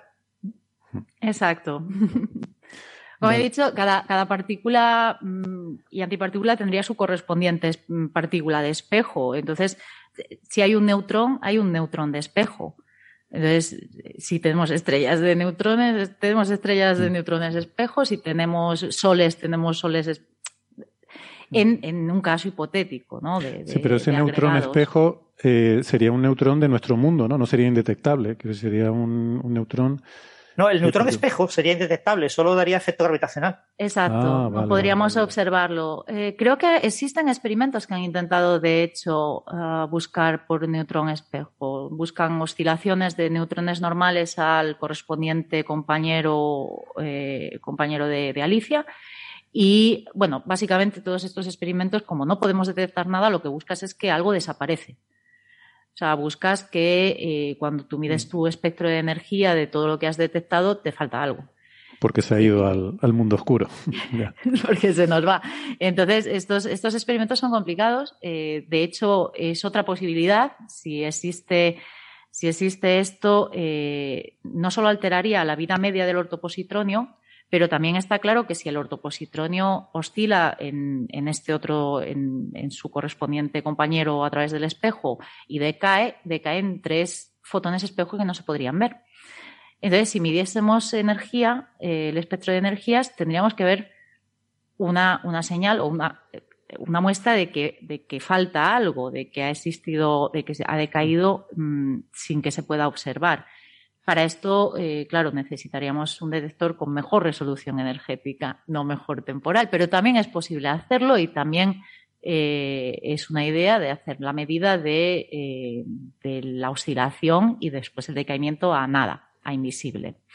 Eso lleva un problema técnico, evidentemente, en, en todas estas medidas, porque se hacen también en otros experimentos intentando ver eh, acciones, por ejemplo, o ALPS, eh, partículas como acciones que se llaman, que decaerían en materia oscura, sea lo que sea esa partícula, y no se observaría, habría un, fenómeno de desaparición.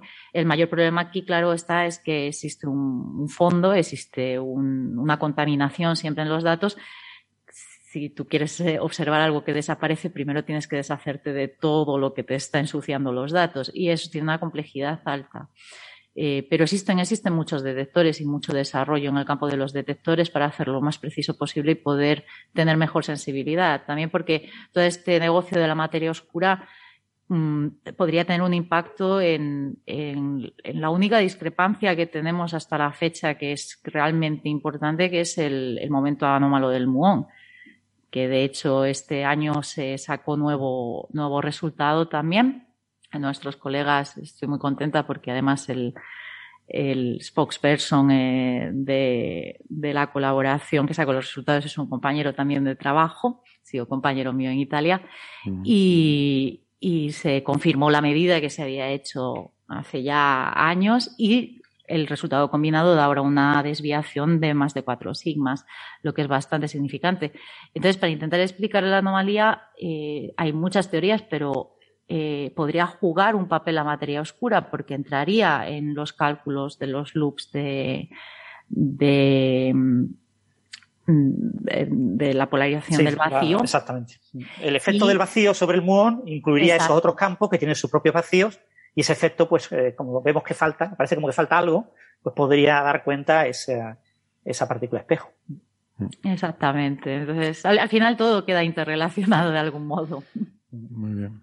Y estaba pensando ya, sí, para terminar, que no hay que confundir, que a, lo mejor por, el nombre puede, puede sonar algo parecido, pero entiendo que no tiene nada que ver con una, la idea que aquí hemos comentado alguna vez, pero hace mucho tiempo creo que hemos hablado del tema, eh, de, de un mundo espejo según el cual el sector oscuro podría tener su propio modelo estándar, con su propio electromagnetismo oscuro, sus propias interacciones débil y fuerte análogas a las que conocemos, pero eh, aplicable al sector oscuro y que podría estar formando, pues, mm, en fin, átomos oscuros y planetas oscuros y estrellas oscuras y tal. Eso es una, idea que hay por ahí, que la hemos comentado alguna vez, pero no tiene nada que ver con esto, ¿verdad?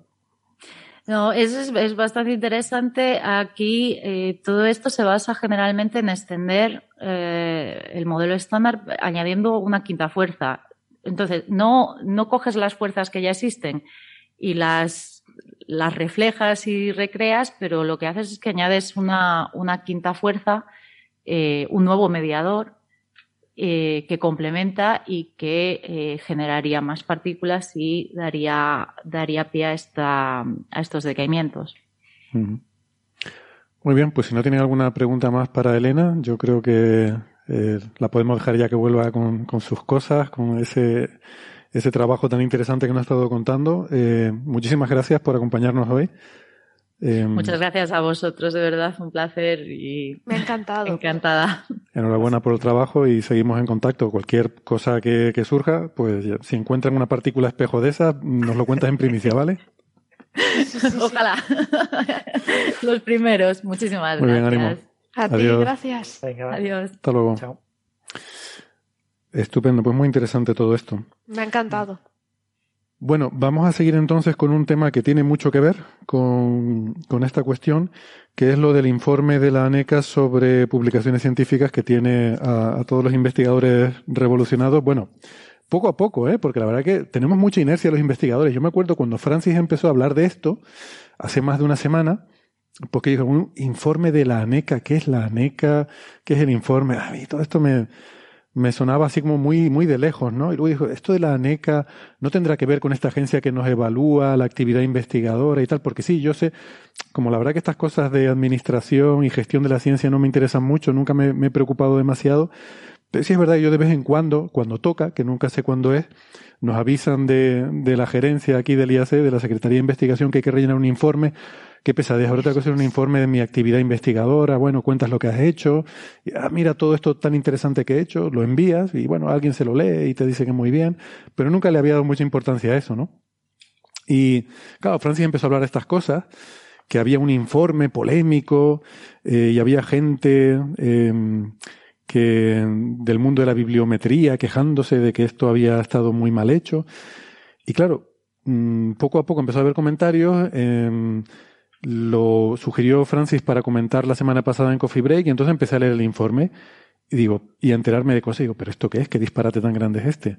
Resulta que la ANECA es esta agencia que nos evalúa a los departamentos de las universidades, los centros de investigación, nos evalúa el trabajo que hacemos los investigadores, los centros, y mm, las publicaciones, sobre todo, es lo que quizás lo más importante, ¿no? A la hora de, de tú eh, justificar que has estado haciendo una, investigación, un trabajo muy importante.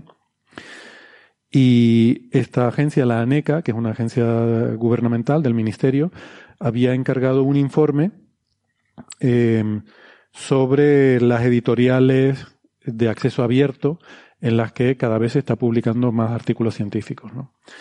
Y yo cuando empiezo a ver el informe digo, pero es que esto es un disparate, Francis tenía razón. Y poco a poco veo que esto ha ido cogiendo tracción, ¿no? la semana pasada, eh, pues aquí en el IAC ya hubo un correo del personal de biblioteca diciendo hay este informe que ha tenido mucha polémica, a ustedes les afecta como investigadores, échenle un vistazo. Pero yo creo que como los investigadores pues no nos interesan mucho estas cosas, creo que casi nadie lo había leído, no hubo reacciones prácticamente a ese correo. Y, justo ahora, estos días, pues ya empieza a haber algunas respuestas, ¿no? Em, yo respondí también a, ese correo a todo el instituto haciendo un pequeño resumen. Digo, como esto seguramente mm, mucha gente no lo va a querer leer, digo, aquí les mando un resumen, ¿no? Para el, TLDR, ¿no? El Too Long Didn't Read. Pues les mando el resumen de, de lo que yo entiendo que es este artículo, este informe, para para ver si ustedes consideran que es tan disparatado como, como yo pienso. Entonces ya más gente ha ido respondiendo y diciendo, pues esto es un disparate, esto cómo puede ser. Tal. Francis, esto es un disparate, ¿no? Sí, en principio sí. En principio, bueno, quizás recordar algunos puntos que, que serían importantes. La, la, ANECA es la Agencia Nacional de Evaluación de Calidad y Acreditación. Es una creación del presidente Aznar, del gobierno de José María Aznar en España en el año 2000. Eh, ¿Os acordáis? Quizás no os acordéis, eh, pero bueno, los más viejos del lugar nos acordamos. En aquella época eh, se pretendió cambiar completamente el sistema universitario y de investigación español. ¿no? se trataba sobre todo, Aznar estaba obsesionado con, el gobierno de Aznar, perdón, estaba obsesionado con la endogamia. Entonces, si un investigador estudiaba eh, en su universidad su doctorado, pues era un investigador de segunda. Porque estudiar tu doctorado en la misma universidad en la que has hecho la carrera es ser de segunda. Para poderte contratar en la universidad, tú tenías que irte a otra institución externa con preferencia extranjera, estar al menos dos años para después retornar a tu eh, universidad, porque si no habías estado en el extranjero, eras de tercera. Eh, entonces se generó eh, todo un, mecanismo en el que se pretendía como generar unos niveles de mínimos, unos mínimos para todo el sistema. Entonces, la ANECA era, la, era una cosa que, bueno, se había hecho en otros países europeos y había un interés en Europa de crear ese tipo de institución en, todos los países de la Unión Europea. Es una institución la que plantea unos criterios de mínimos para que todo el mundo llegue a una serie de plazas, ¿no? Entonces, todo eso, el gobierno de, de Aznar acabó con el sistema aquel de, eh, no son acreditaciones, era, no me acuerdo cómo era, era un sistema en el que las oposiciones eran en un lugar de España y todos los que querían ir a esa posición por una plaza tenían que viajar a ese lugar. Era una plaza común. O sea, si eh, había una plaza de física solar o había tres plazas de física solar, la oposición para esas tres plazas era, yo qué sé, en Madrid. Pues todos los físicos solares españoles tenían que ir a Madrid a, a opositar allí. Y, y, claro, imagínate los ejercicios. Tú, si falla alguien, te llamaban y si tú no estabas, o sea que tenías que quedarte allí siete días, diez días, de tu vida esperando que te tocara el turno con todos tus papeles. Todos los papeles tenías que llevarlo en copia en papel. Tenías que llevar maletones enteros llenos de papeles para, porque cuando te tocara tu turno tenías que soltar allí todos los papeles. Bueno, era un sistema absolutamente eh, fatal. Lo que hizo fundamentalmente es que las universidades dejaran yo, de. Yo he hecho eso, ¿eh? Lo, de estar en Madrid con todos los papeles esperando porque no sabes qué día te va a tocar, tienes que estar ahí toda la semana para. Sí, sí. Divertido. Así. Entonces, el ¿eh? sistema lo, lo, puso el gobierno de Aznar, ¿no? Y una de las cosas que puso este sistema ANECA esta, esta ANECA, esta agencia, que evalúa ya todo, ¿vale? La ANECA ahora evalúa títulos, evalúa grados, doctorados, evalúa a personas, evalúa instituciones, evalúa de todo. Sí, porque cuando a la hora de elegir el máster, eh, yo estuve mirando en las puntuaciones de la ANECA, mm. de los másteres que había. Mm.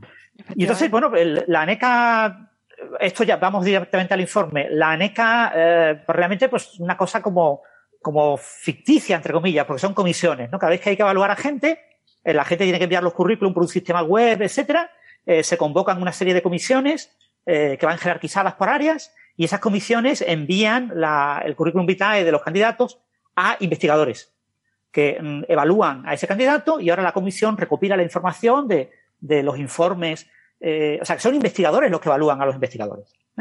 Y la, y la comisión aplica pues una serie de criterios, ¿no? El gran problema que, que tiene la, las comisiones en la NECA es que los criterios eh, son bastante ambiguos y dan mucho juego a la propia comisión. El, presidente de la comisión puede, digamos, moderar los criterios. Y esto es todo secreto. ¿Vale? O sea, los criterios públicos son suficientemente ambiguos como para que eh, se pueda, no digo prevaricar, pero sí moldear adecuadamente, ¿no? Entonces, claro, eso a los físicos, a los matemáticos, a los informáticos les afecta relativamente poco, aunque afecta, pero hay ciertas áreas en las que afecta muchísimo, ¿no? Hay áreas en España en las que eh, hay catedráticos de primera y catedráticos de segunda por cosas que no tienen nada que ver con la universidad. ¿Vale? No, no voy a poner ejemplos, pero cosas que absolutamente, mm, eh, una cosa absolutamente abismal, ¿no? Y entonces cuando en la comisión el presidente es de uno de los bandos, se carga a todos los que son del bando contrario sistemáticamente. ¿eh? eso se permite porque se considera que es mm, bueno, es decir, se considera que es bueno que las comisiones tengan un cierto poder decisivo. Entonces, eh, una de las cuestiones que ha habido en los últimos años es el tema de las editoriales de acceso abierto. Las editoriales en las que tú publicas eh, pagando, tú pagas, y entre las editoriales de acceso abierto, la que más está creciendo se llama MDPI. Eh, MDPI es una editorial que tiene ya cientos y cientos de revistas y que tiene una serie de características especialmente atractivas para los investigadores españoles. La primera es que es barata. ¿eh? Publicar en esas revistas es mucho más barato que publicar en otras revistas. La segunda es que se comprometen a una revisión ultra rápida. Eh, a los revisores se les da una semana. Te envían a revisar un artículo de MPI y si a la semana tú no has contestado, directamente te dicen, se siente, ya no necesitamos su revisión y, ya está. Y, y pasan de ti completamente. y de hecho te lo dicen, una cosa importante es que normalmente cuando te dan un artículo para ser de revisor te dan un plazo y te dicen, responde usted si puede revisar nuestro artículo en este plazo. Los que te envía, por ejemplo, Astronomía Astrophysics, APJ te suele dar cuatro semanas cuando mm. vas a ser de revisor. Estos te dicen una semana. Entonces, si tú aceptas, ya te estás comprometiendo a que lo vas a dar en una semana. Y si no, como dice Francis, si no, pues, pues nada, pues buscamos otro. Pasan, pero pasan de ti, te envían un correo de manera automática. Esto lo, hace una secretaria, un secretario, una persona administrativo, perdón, un administrativo. Eh, una persona administrativa te manda un mensaje diciendo ya usted no está como revisor. Lo que usted ha hecho esta semana eh, eh, para preparar el informe no sirve absolutamente para nada. Y tú dices, bueno, pero es que a mí me gustaría hablar con el editor. Yo quiero hablar con el editor de la revista. No, no, es que con el editor no se habla. Aquí se habla con el administrativo. Eso es diferente a otras revistas, ¿no? En otras revistas el editor tiene un cierto papel y si tú ves que no vas a pasar el plazo o lo que sea, le mandas una carta al editor, mira, he tenido problemas personales, no tienes que especificar nada y voy a retrasar. Eh, creo que necesito como otro mes más. O venga, y te da otro mes. Los editores en general eh, no suelen tener problemas en ese sentido, ¿no? O sea, a nadie le preocupa en una revista normal, en una editorial normal, el que la revisión tarde seis meses o tarde cinco años. A nadie le preocupa, ¿eh? Y ha habido casos. le, preocupa, le preocupa a los autores que están esperando para publicar su artículo, claro. Claro, pero eh, en principio es una cosa que, suele preocupar poco. ¿no? Las editoriales presumen de los tiempos de revisión, pero en general no se obsesionan con eso. Sin embargo, MDPI está obsesionada con eso. Entonces, eso es ideal para las tesis doctorales. Si tú tienes, ahora las universidades te obligan para defender una tesis doctoral a tener al menos un JCR Q1 y tener a, más otros JCR Q2 o Q3. Eh, eh, entonces al final resulta que eh, te encuentras con... Esto creo que habría que explicarlo, ¿no? JCR y Q1, ¿no? JCR, Yo me he perdido. Sí. JCR son las, las siglas de, ¿cómo es? De Journal Citation no, Citation Reports. Reports. Los informes de citas. Es una, eh, esto es una cosa que creó el padre del concepto de índice de impacto en español, aunque la gente le dice factor de impacto, eh, el anglicismo. Eh, Garfield creó una empresa. Él dijo, mira, si yo mm, soy uno de los pioneros en el tema de la bibliometría y me doy cuenta en los 60 de que esto va a dar mucho dinero, de que la gente que va a estar muy, muy obsesionada con el tema de publicar en revistas, va a haber un publicio peris terrible y aquí hay que crear una empresa. Así que voy a crear una empresa que se llama el Instituto de Información Científica. ¿eh? El Instituto de Información Científica es una empresa, no es un instituto. Y es una empresa que eh, te vendía eh, los índices de revistas. Te vendía los contents, que eran unas revistitas en las que venía el título, los autores y el abstract de todos los artículos que se publicaban en una serie de revistas.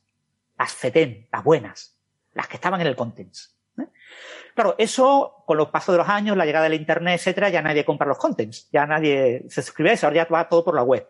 Entonces, eso, perdona, eso, eso era útil antes de, que tuviéramos Internet y Google y estas cosas, porque los centros de investigación se suscribían a esos índices y entonces tú, viendo los índices, sabías qué artículos estaban publicando. No podías leer ahí el artículo, pero por lo menos podías ver si había algo que te interesaba y entonces ibas a la revista concreta a buscar ese artículo. No tenías que estar mirándote todas las, todas las revistas del mundo, que son una barbaridad, para ver si había algún artículo que te interesa. O sea, eso tenía su utilidad.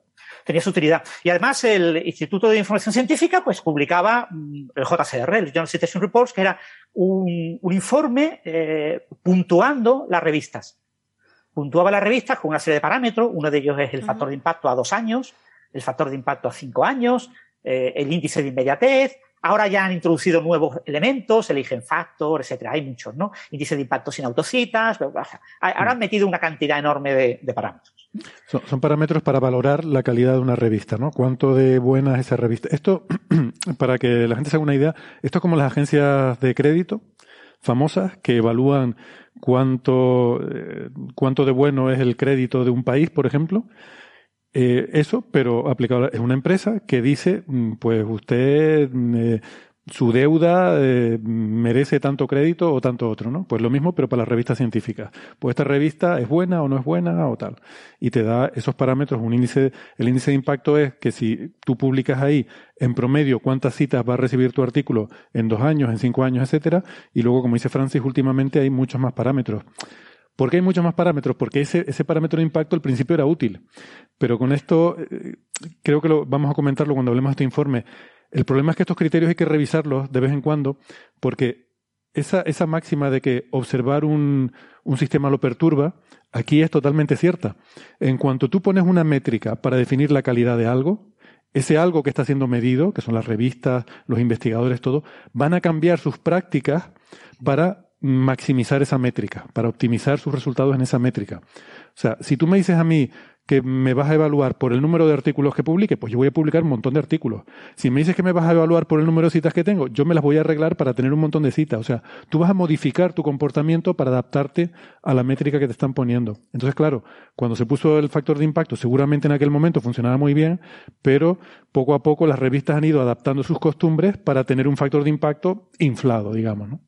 Sí, Eugene Garfield creó el factor de impacto para que lo leyeran los bibliotecarios y tomaran la decisión de qué revistas, a, qué revistas suscribirse.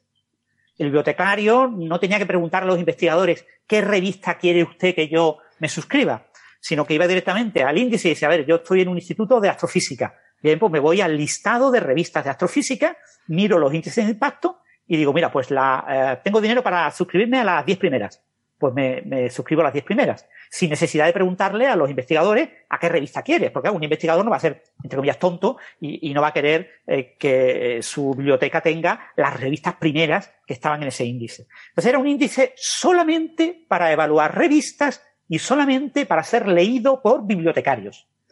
Cualquier otro uso del factor de impacto, que en los últimos 40 años se ha abusado del factor de impacto y se usa para todo, se evalúa con factor de impacto a investigadores, a grupos de investigación, a departamentos, a, facultades, a universidades.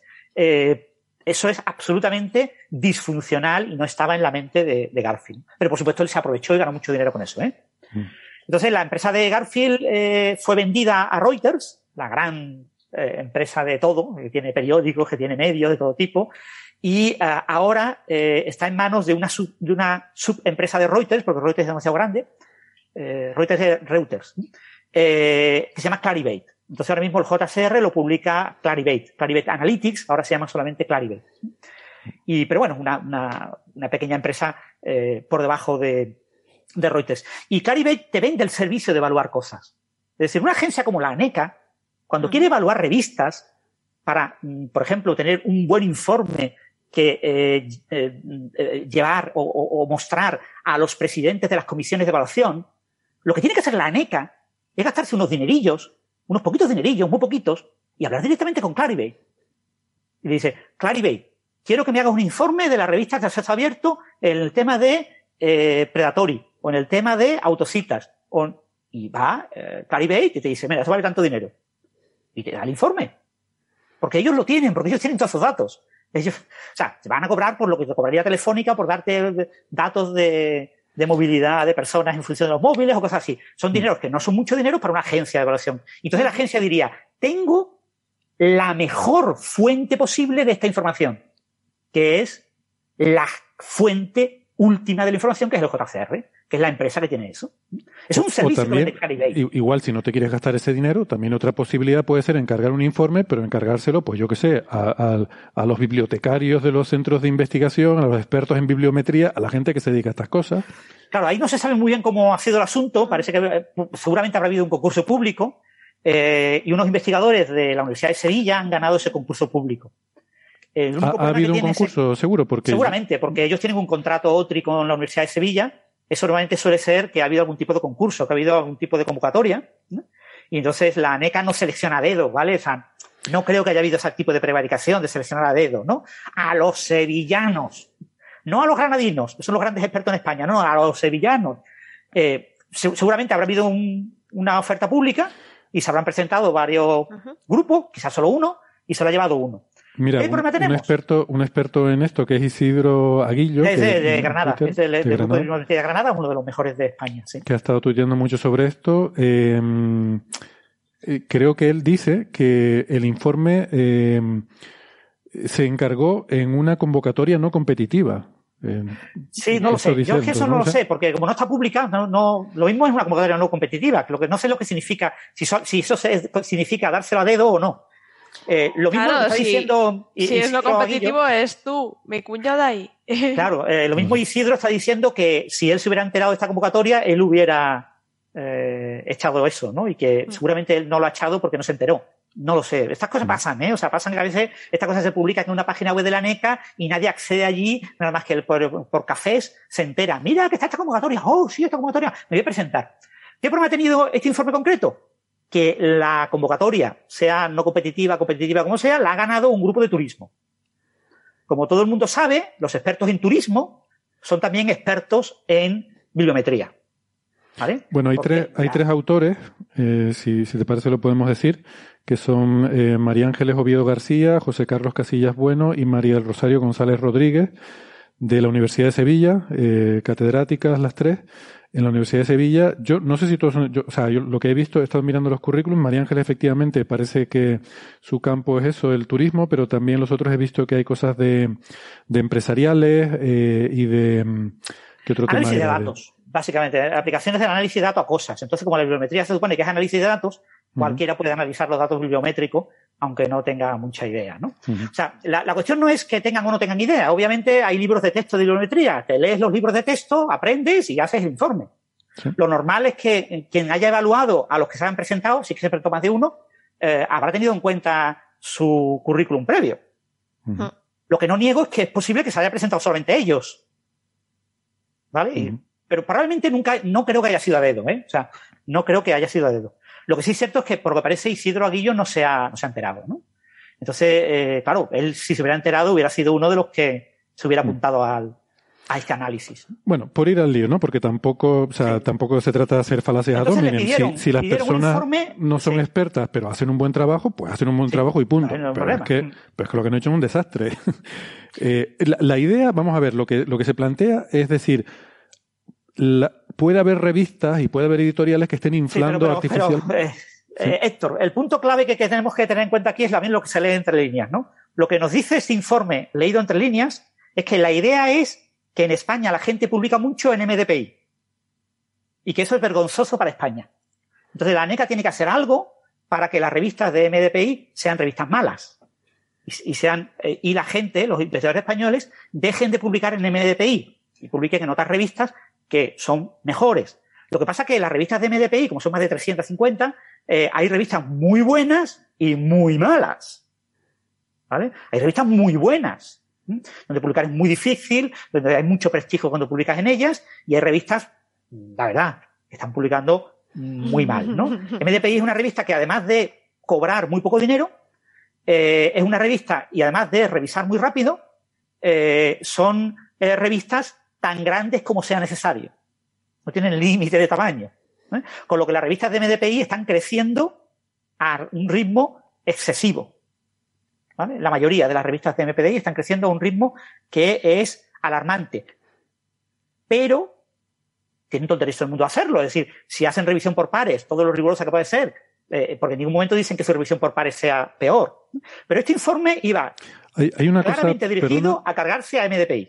Sí, bueno, yo creo que en general Open Access, yo creo que este informe pone bajo sospecha el Open Access. Quiero decir, la justificación, digamos, de fachada o de, o de la, la, la justificación de, de, por qué hay que mm, eh, estudiar, investigar esto, es porque puede haber revistas que estén inflando el factor de impacto y distorsionando su, su importancia, bueno, eso puede ser y efectivamente de vez en cuando, lo que, es, lo que yo decía antes, creo que de vez en cuando hay que revisar las métricas que usamos porque la gente se adapta y trata de, de, de aprovecharse y optimizar esa métrica. Hasta ahí bien. Lo que pasa es que creo que el interés subyacente es poner en el punto de mira las editoriales de acceso abierto, no sé muy bien por qué, porque de hecho lo hice claramente en la página 6, que es del Bueno, es el, perdona, Héctor, no lo hice claramente, es que es el título del informe y era el título del contrato. O sea, eh, análisis bibliométrico de las revistas de acceso abierto. Eso es así se llama. Sí, sí, análisis, pero, pero análisis no tiene por qué ser malo. Pero es que en la página 6 Ajá. dice que entre los objetivos del informe está el identificar en qué medida las eh, revistas de acceso abierto tienen un comportamiento no estándar en comparación con las de suscripción. Y aquí, como les vamos a explicar ahora, no estándar significa malo. O sea, el objetivo del informe es identificar en qué medida las revistas de acceso abierto son malas en comparación con las revistas de suscripción. Ese es el punto de partida. O sea, cuando tú vas a, hacer una investigación buscando a ver en qué medida eh, alguien es malo, eh, quiere decir que ya hay un sesgo de entrada, ¿no? Eh, Obviamente. Y bueno, pues eso, han hecho el, el, informe, lo publicaron en la página web, eh, el informe es un informe que claramente, o sea, yo no soy experto en bibliometría, yo llevo estudiando bibliometría 30 años porque siempre me ha apasionado el campo y, y he leído incluso libros, o sea, eh, es un campo que a, mí me gusta, eh, lo que se suele llamar modernamente la cienciometría, ¿no? El, cómo ver la historia de la ciencia y cómo cuantificar lo que está ocurriendo, ¿no? Eh, no es la psicohistoria de, de Seldon en la Fundación, pero eh, ver un poco el, el, pulso de la ciencia, ¿no? Por dónde tiran la ciencia, ¿no? Y entonces, pues el, el, la idea de demonizar algunas revistas de acceso abierto, de algunas editoriales y quizás demonizar algunas editoriales para que los presidentes de la comisión pues valoren menos esas revistas, ¿no? En las grandes editoriales de acceso abierto mm, es relativamente fácil que se cuelen en Q1 o Q2. Hay muchas revistas Q1 en Ah, perdona, no, no, dijimos eh, eso. Cuando te dije antes que explicáramos JCR y Q1, te, claro. Eh, explicar lo que es también vamos a explicar Q1. Sí. Si la, la, cuando tú tomas un índice, un índice bibliométrico, el índice que sea, eh, el número de lo que sea, eh, tú puedes ordenar las revistas y, claro, no, puedes ordenar todas las revistas, pero ordenar todas las revistas, los libros de bibliometría, lo primero que te dicen en la primera página es, nunca compares todas las revistas. Todas las revistas no se pueden comparar. No se puede comparar un investigador en derecho con un investigador en astrofísica solar, con un investigador en redes neuronales. No tiene nada que ver cómo publican, en qué publican, con qué criterios, cómo citan, etcétera, es completamente diferente. Eso es lo primero que te dicen todos los libros de bibliometría. Entonces, eh, lo que tenemos que hacer es agrupar las revistas en bloques, en áreas, y eh, eso es lo que hace Clarivate Analytics. Eh, Clarivate para JCR eh, usa parámetros bibliométricos para construir las áreas, digo, para com, eh, hacer compartimentos, ¿eh? compartimentalizar eh, las revistas en diferentes áreas. Y esos compartimentos pueden cambiar de un año a otro. ¿Eh? Que Clarivate a veces se inventa y dice, no, pues este compartimento lo voy a partir en dos. O, o ahora voy a unir parte de este con este otro en un, en un, tercero, porque, porque bibliométricamente ellos hacen su estudio y consideran que hay que hacer eso. ¿Vale? Entonces, eh, está muy bien, ¿vale? O sea, es, es, es una política empresarial. ¿eh? que le hagamos caso a nosotros o no. Entonces, claro. Mm, No, pero tiene tú... sentido, tiene sentido porque hay veces que la organización en campos, subcampos, etcétera, tiene algo de subjetivo inevitablemente. Sí. O sea, no, no puede. Y... Entonces, cada, cada grupo, cada área, eh, ordenas las revistas de ese área. Una revista puede estar en más de un área, no tiene por qué estar en un único área. Y hay algunas áreas como DIN, las áreas multidisciplinares. Revistas como Nature, Science, eh, PNAS, etcétera, están en eh, multidisciplinares, en revistas multidisciplinares, ¿no? publican de todo. Pero la mayor parte de las revistas publican específicamente en un campo. Entonces hay, hay muchos campos, no están todos los campos que nos gustaría, ¿no? Por ejemplo, no existe el campo ahora mismo de física computacional. ¿Vale? Yo trabajo en física computacional. A mí me gustaría uh -huh. que Clarivate publicara el listado de revistas de física computacional, pero lo único que tengo yo es física matemática. Entonces, yo puedo mirar el listado en física matemática o ya irme a la parte de matemática aplicada. En matemáticas, en matemática aplicada, eh, tengo otra área que más o menos es afín. La física computacional está como entre ambas. ¿eh? Entonces, claro, te encuentras con eh, revistas en, en, en, física matemática, pues que no tienen nada que ver con lo que uno entiende por física computacional, pero bueno, eh, hay, hay, revistas diferentes. Entonces, uno ordena esas revistas, y entonces uno tiene, pues, desde la primera revista hasta la última, y ahora uno lo divide en porcentajes. Las revistas que están por encima de la mitad, las revistas que están por encima del 75% y las revistas que están por encima del 25%. ¿Eh? Aquí hay una cosa muy interesante. En, perdona, en 55%, 75% tal, en factor de impacto estamos hablando. En, en, en ese orden, para un parámetro. El más típico es el factor de impacto. Pero se puede hacer ese orden con cualquier otro parámetro. Normalmente cuando se habla de revista Q1, se refiere al factor de impacto tras dos años. Factor de impacto a los dos últimos años. Entonces, Q1, Q2, Q3, Q4 es en qué cuartil está la revista. Estás en, en el 25%, Exacto. entre el 26 y el 50, entre el 50, etcétera. ¿Eh? O sea, que Q1 eh, quiere decir que, que, es una de las revistas top en ese, en claro. ese listado. Sí, yo por ejemplo muchas veces publico en revistas de 1, del, del primer decil, ¿no? Del, del primer 10%, porque en mi área de física matemática hay muchas revistas. ¿Vale? En las, hay áreas que tienen muchas revistas y esto es una ventaja que te, los que trabajamos en eso tenemos la ventaja de que tenemos muchas revistas en, en D1 y Q1.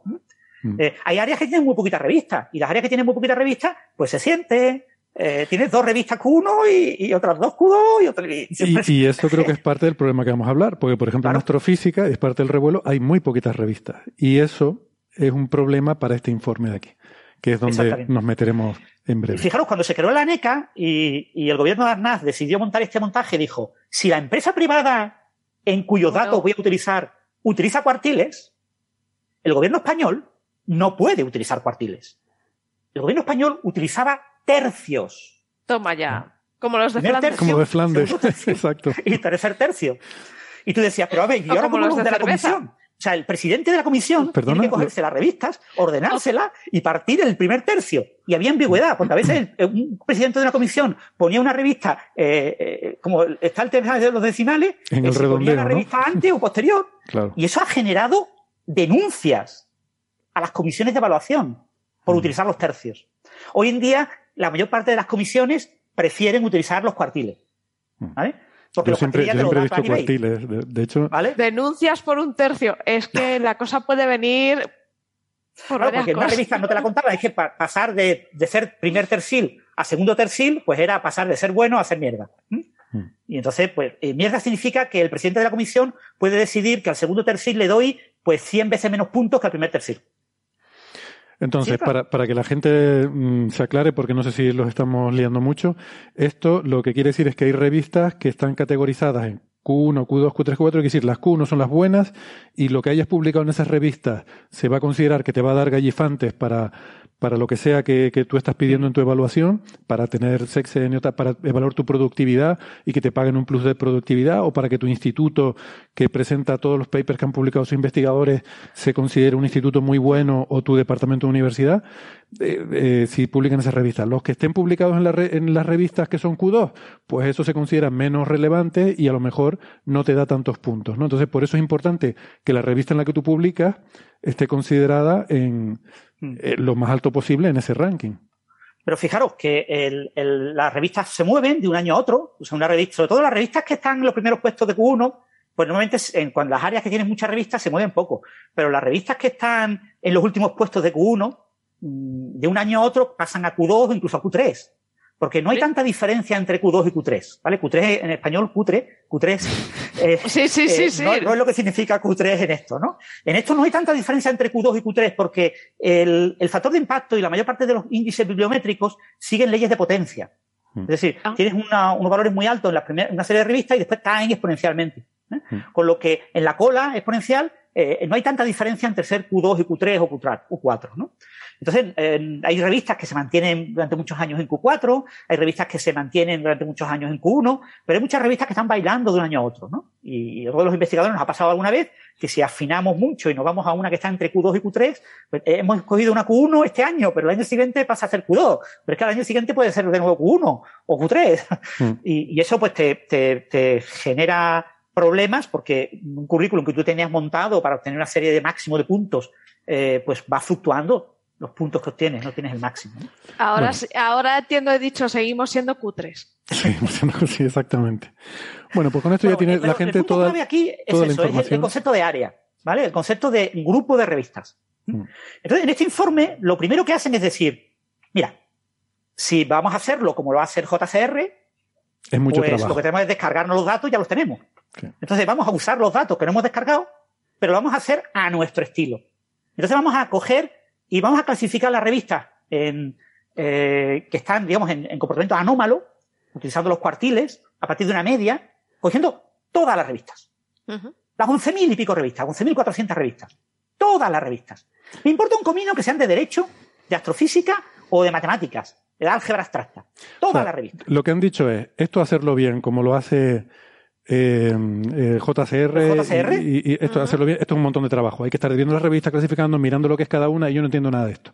Yo entiendo de números. Entonces me cojo, me bajo todos los datos, me hago los números, lo meto todo ahí y vamos a ver qué sale. Claro, entonces ¿eso qué, qué significa? Porque cuando tú aplicas un criterio de anomalía, de, de datos espurios, datos anómalos, de outliers, ¿no? Tú normalmente coges la media, eh, la mediana, eh, coges la primera desviación típica, la segunda desviación típica, y después consideras pues un, un criterio de salto, ¿no? Entre el cuartil tercero y el cuartil uno, multiplicado por un factor, se suele usar 1.5, todos los datos que estén por encima de esa banda, eso se llama un diagrama de bigotes, eh, se consideran espurios. El diagrama de cajas con el que tengo el diagrama de cajas, exactamente. Entonces, si se salen fuera de ese, diagrama, son mm. eh, revistas anómalas. Outliers. Outliers. Claro, eso tú lo puedes hacer con cada uno de las áreas del JCR. Pero lo que no puedes hacer de ninguna manera, porque eso es una, un sinsentido, eso es no tener ni zorra idea de bibliometría, con todas las revistas. ¿De tan pancho? Lo hago con todas. Eso de tener varias tablas Excel es un rollo, porque son muchas tablas Excel. No, una única tabla Excel. Todas las revistas ahí puestas. Lo hago de una vez, una única tabla Excel, porque ah, manejar Excel es muy difícil, ¿eh? Y eso de manejar varias, no digamos ya manejar R o cosas así. Entonces, lo hago con toda, y tiene un criterio. Tu criterio de comportamiento anómalo es absolutamente ridículo. ¿Por qué? Es que para empezar, perdona Francis, es que lo que ellos buscan es comportamiento estándar o no estándar. Dicen literalmente, yo esto lo puse en Twitter, que me parece escandaloso. Ellos, no olvidemos, quieren ver comportamientos predatorios en revistas de acceso abierto, que no hemos dicho, acceso abierto son las que el lector no tiene que pagar para verlas. Em, frente a las de suscripción, que para leerlas tienes que estar suscrito y pagar una suscripción. Entonces quieren buscar comportamientos predatorios en revistas de acceso abierto. Entonces lo que dicen es, pone la página 6. Eh, como, a ver, ¿la página 6 es? No, no es la página 6. Uh, en, vaya, ah, sí, aquí, la página 7, perdón. Dice, es preferible hablar de comportamiento estándar y no estándar, ya que la consideración de qué es adecuado o no es relativa. Es decir, la consideración de lo que es comportamiento adecuado o no adecuado es, es relativo. Es que a ti te puede parecer adecuado una cosa, a mí otra. O sea, eso es difícil, nos va a llevar a discusiones. Entonces vamos a distinguir entre estándar y no estándar. Y, una cosa es que son, estadísticos puros y duros. Todo lo que sale, de estándar o tío. Claro, o sea, esto es la, es lo que yo decía, esto es la mediocritocracia. Es decir, lo mediocre, lo que es lo estándar, lo que es lo, lo normal, es lo bueno. Y lo que se salga de ahí es lo malo. Ah, ¿En qué cabeza cabe? O sea, ¿qué criterio es ese? Sí, pero vamos a ver. O sea, el que, como ponía yo en Twitter, es como si la policía dijera, eh, mira, yo no sé si alguien ha cometido un delito o no, porque paso hay que estar investigando, buscando pruebas, eso es muy complicado. Vamos a ver quiénes se comportan de forma normal, se levantan por la mañana, van a trabajar, vuelven a su casa por la noche y tal, y los que se salgan de ese comportamiento, esos los llevamos a la cárcel, porque algo estarán haciendo. Es justo eso lo que están haciendo. es tan disparatado como eso. El que haga lo normal está bien, el que se salga de lo normal está mal. ¿Vale? Es que sí, es que recuerda eso a lo, primero que ves en estadística que te dicen, no, a la hora de analizar datos, haces el diagrama de cajas y todos los valores outliers los desechas. Y dices, no, no, no, no, espera, espera, calma. O sea, esos valores outliers pueden tener un valor y pueden tener un valor muy interesante, o sea, no te los cargues. Pues no, sobre aquí todo, Sobre todo, Sara, las revistas de élite son no estándares. Efectivamente, efectivamente. La élite siempre se sale fuera de todas las medidas que tú. Es que al final, luego, después de hacer todo esto, le sale el resultado que le sale. Si quieres, vamos a decir, vamos a hacerle spoiler, vamos a decir el resultado que le sale.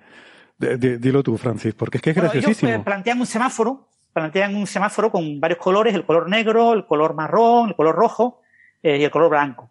Eh, según el semáforo, en, en lo más llamativo en redes sociales ha sido que con la categoría de color rojo, han puesto todas las grandes revistas conocidas. Nature, Science, Cáncer. Cáncer es la revista con mayor factor de impacto. Tiene un factor de impacto de 500 y pico. Eh, todas las grandes revistas, todo lo que todo el mundo se pelea durante años para intentar publicar en esas revistas, están ahí en rojo. ¿eh? En negro, pues aparecen algunas revistas, quizás la de Astrophysical Journal, creo que era una de las que negro. Negro es la que más se desvía de todo, la que es totalmente anómala, creo. De la, que, de la, que, es totalmente anómala está Astrophysical Journal. La que lo ve todo negro. Todo negro. Fatal. Entonces, claro, poner a una revista como Astrophysical Journal en negro, en lo peor de lo peor, es decir, sugerir, sugerir que es una revista depredadora, que es una mm. revista completamente anómala en plan negativo. Una revista en la que ha sido editor Chandrasekhar. A ver. Es que no, tiene, eso no tiene ni, ningún sentido. Ni cabeza. Pero, pero, pero es normal que salga. Mm. Pero es normal que salga por la métrica que usan. Y si quieres ahora explicamos un poco el asunto. Ellos, una de las cosas en las que se fijan, de lo más importante es lo que llaman las autocitas. Porque ellos dicen, las revistas predadoras, depredadoras van a intentar aumentar su factor de impacto. ¿Cómo aumento yo mi factor de impacto? Obligando a los autores a que aumenten las citas que hacen artículos en mi revista para que haya más citas.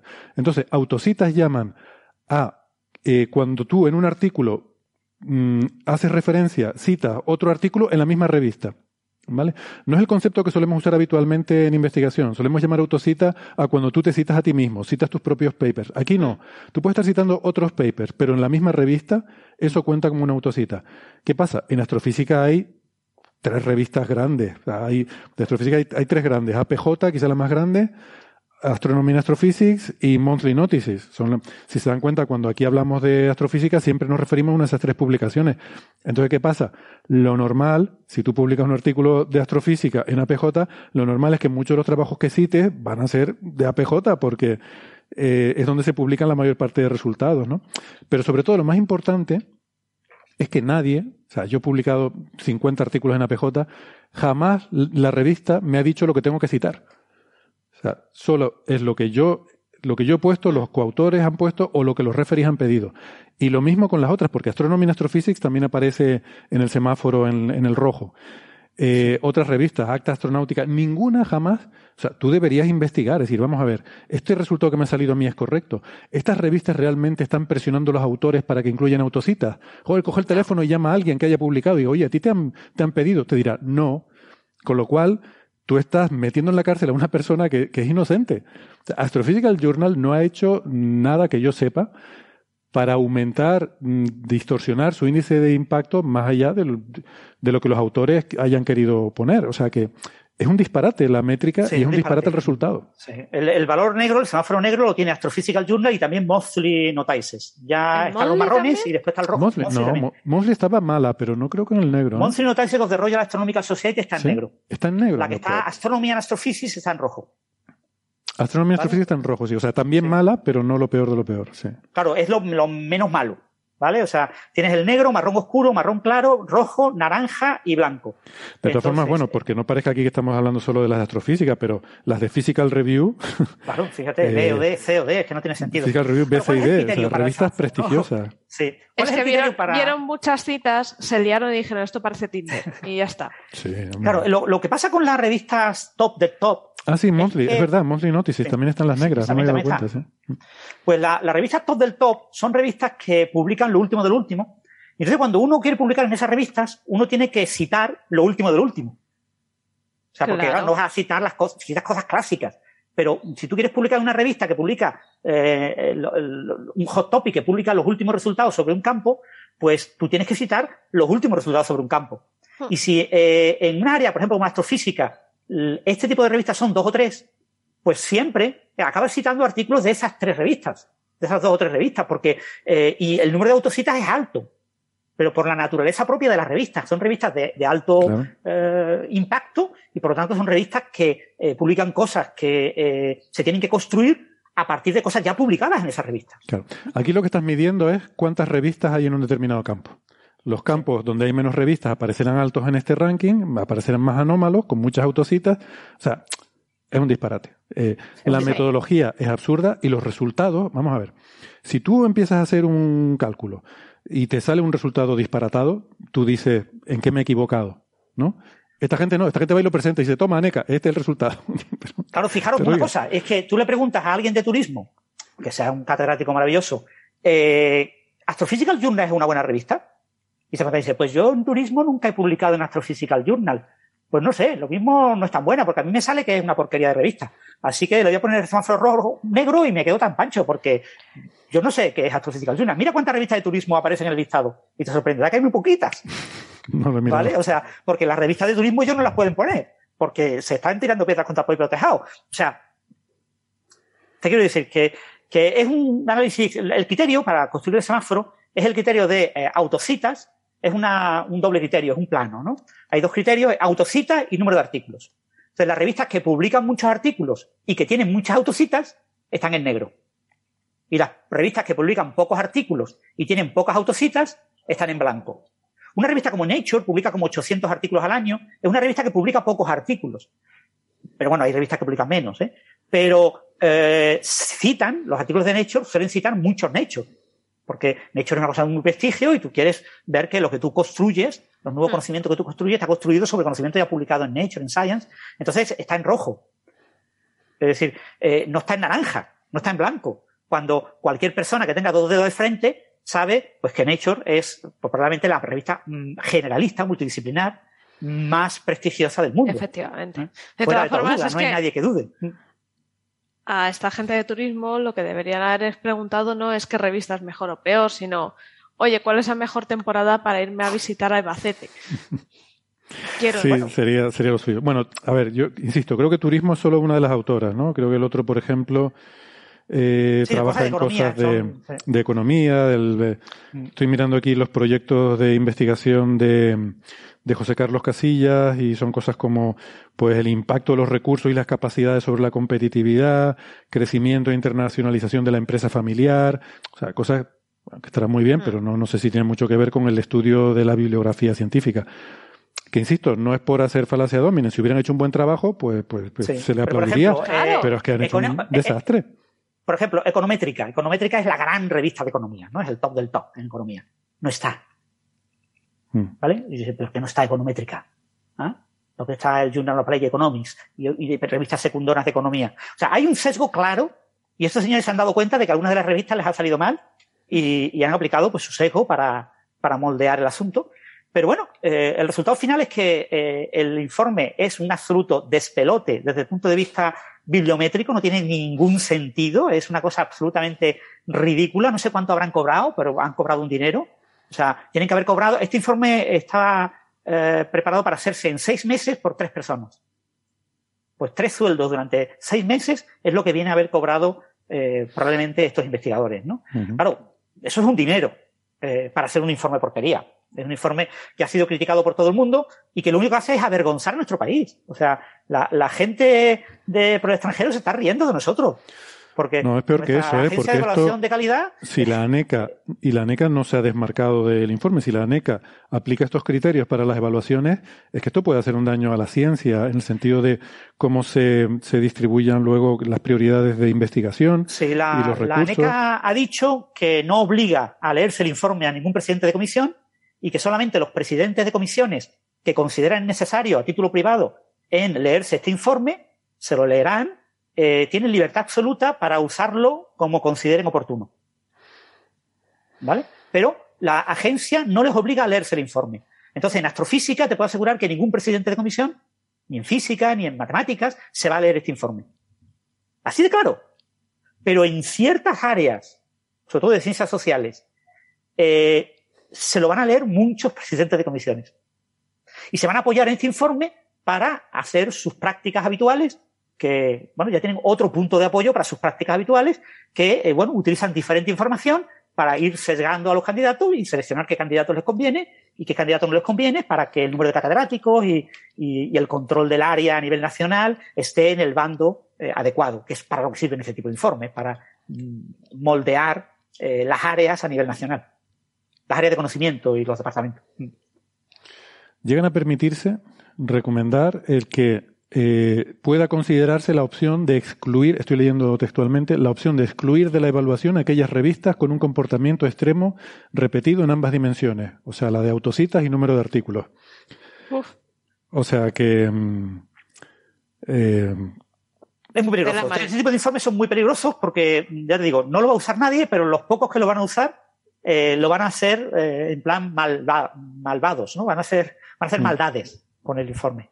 Y, y lo que una agencia de calidad tendría que, que garantizar es que no se hagan maldades. O sea, el objetivo de- del gobierno de Aznar en su momento era que esto fuera lo más aséptico posible, lo más alejado de las universidades, los más alejados del CSIC, que fuera una cosa completamente independiente. Sí, la gente que está allí es gente de universidades y del CSIC, pero una cosa, una agencia completamente independiente que evalúa de forma independiente y que eh, trata de hacerlo lo más transparente posible.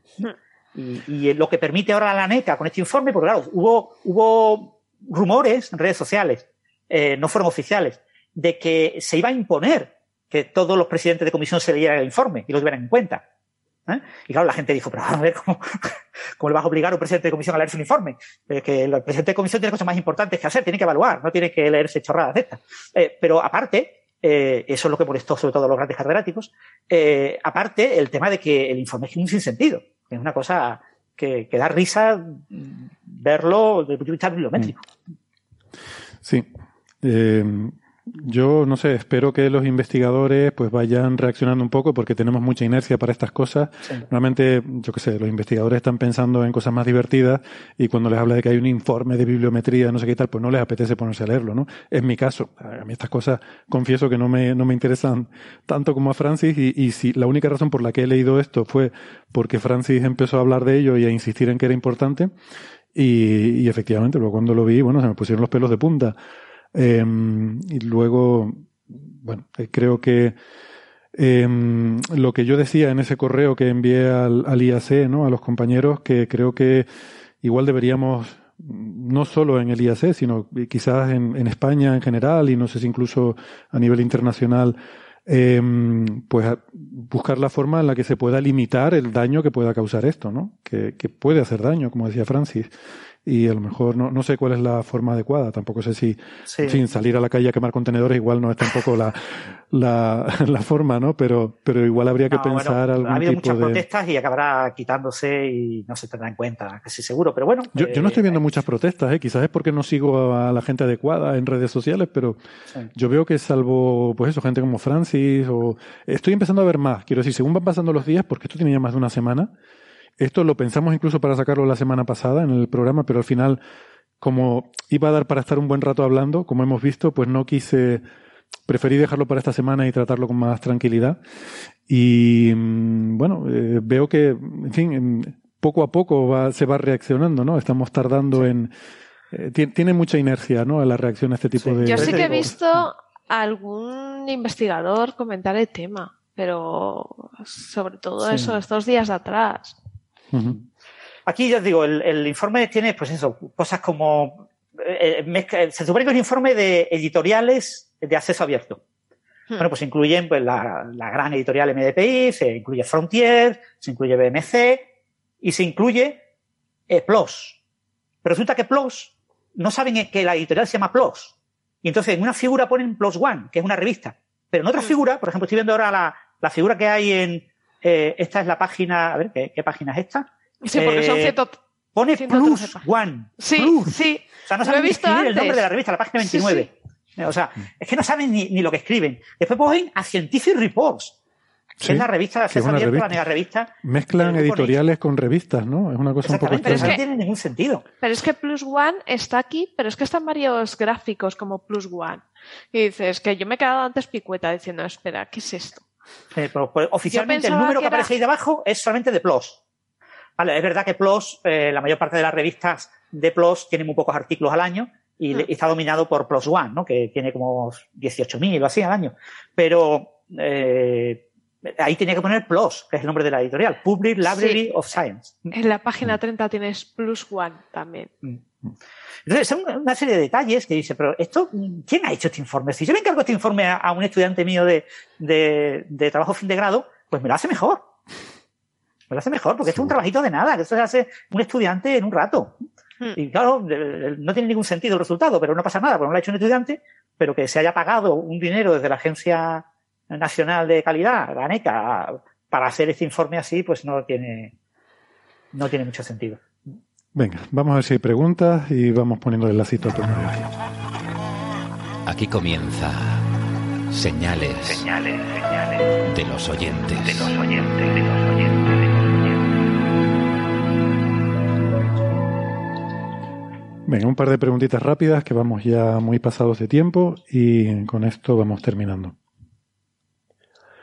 Bien, eh, pregunta por ejemplo Will en el chat de YouTube que si a partir de la metalicidad del sistema solar, pregunta si se puede saber la historia de las supernovas precedentes.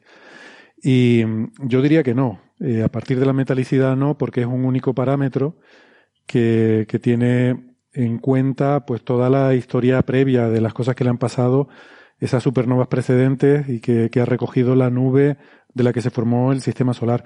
Lo que sí se puede ver un poco de, de algo de esa historia es en isótopos que encontramos en, en estratos geológicos, eh, estudiando diferentes isótopos que sabemos que pues tienen un- una cierta vida media, em, pues podemos reconstruir algo de la historia del paso del sistema solar a través de la nube interestelar local por la cual nos vamos moviendo y en la que nos cruzamos con eh, la burbuja de supernovas que explotaron hace mucho tiempo y al cruzar esa burbuja, pues enriquece la Tierra de, de algunos isótopos que, eh, bueno, que, que, se han producido en esa supernova y que los podemos estudiar y tener una cierta idea de, bueno, de, de algún paso que hayamos hecho por algunas de esas burbujas y creo que hay tres o cuatro eventos registrados en la historia geológica de esos pasos de la Tierra por, por esas nubes, ¿no?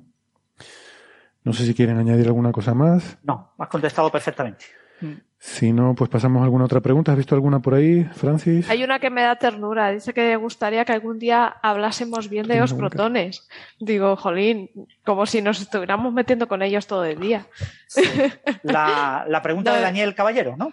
No, Erika Alfaro dice, eh, me gustaría que un día hablaran bien de los protones y del porqué de su gran tamaño, análogo como lo son de los neutrones. Bueno, en principio el tamaño del, del, neutrón y del protón es prácticamente el mismo, no hay gran diferencia de tamaño. El problema es que medir el radio de carga del neutrón es imposible porque no tiene carga. Eh, se puede medir un radio eh, asociado al campo magnético, al uh -huh. momento magnético. Eh, en el protón sí puedes medir el radio de carga, que es lo que habitualmente se llama radio del protón. entonces, si mides el radio magnético del protón es más difícil, pero tienes valores similares a los del neutrón. O sea que un neutrón y un protón vienen a ser de tamaño muy, muy parecido, pero no recuerdo eh, el porcentaje de qué tanto por ciento era la diferencia, pero era pequeña, que yo recuerdo. Uh -huh. Uh -huh. Vale, eh, pregunta Scorpio Pusela que de cuántos campos están hechos los quarks. Eh, yo creo que lo bueno, que... los quarks, como los electrones, los leptones, son uh, fermiones que tienen cuatro campos. Tienen spin un medio, y spin un medio significa que está formado por dos espinores, eres un bioespinor, es decir, dos campos asociados a la partícula y dos campos asociados a la antipartícula. Entonces, un quark uh, arriba tiene eh, cuatro campos, dos del quark arriba y dos del antiquark arriba. Ahora bien, los quarks tienen color, hay tres colores. Entonces, eh, un quark arriba puede ser rojo, verde, azul. Entonces, si tú dices quark arriba sin decir nada, sin decir color, pues tienes que multiplicar por tres ese número, es decir, tienes 14 eh, campos asociados al quark arriba.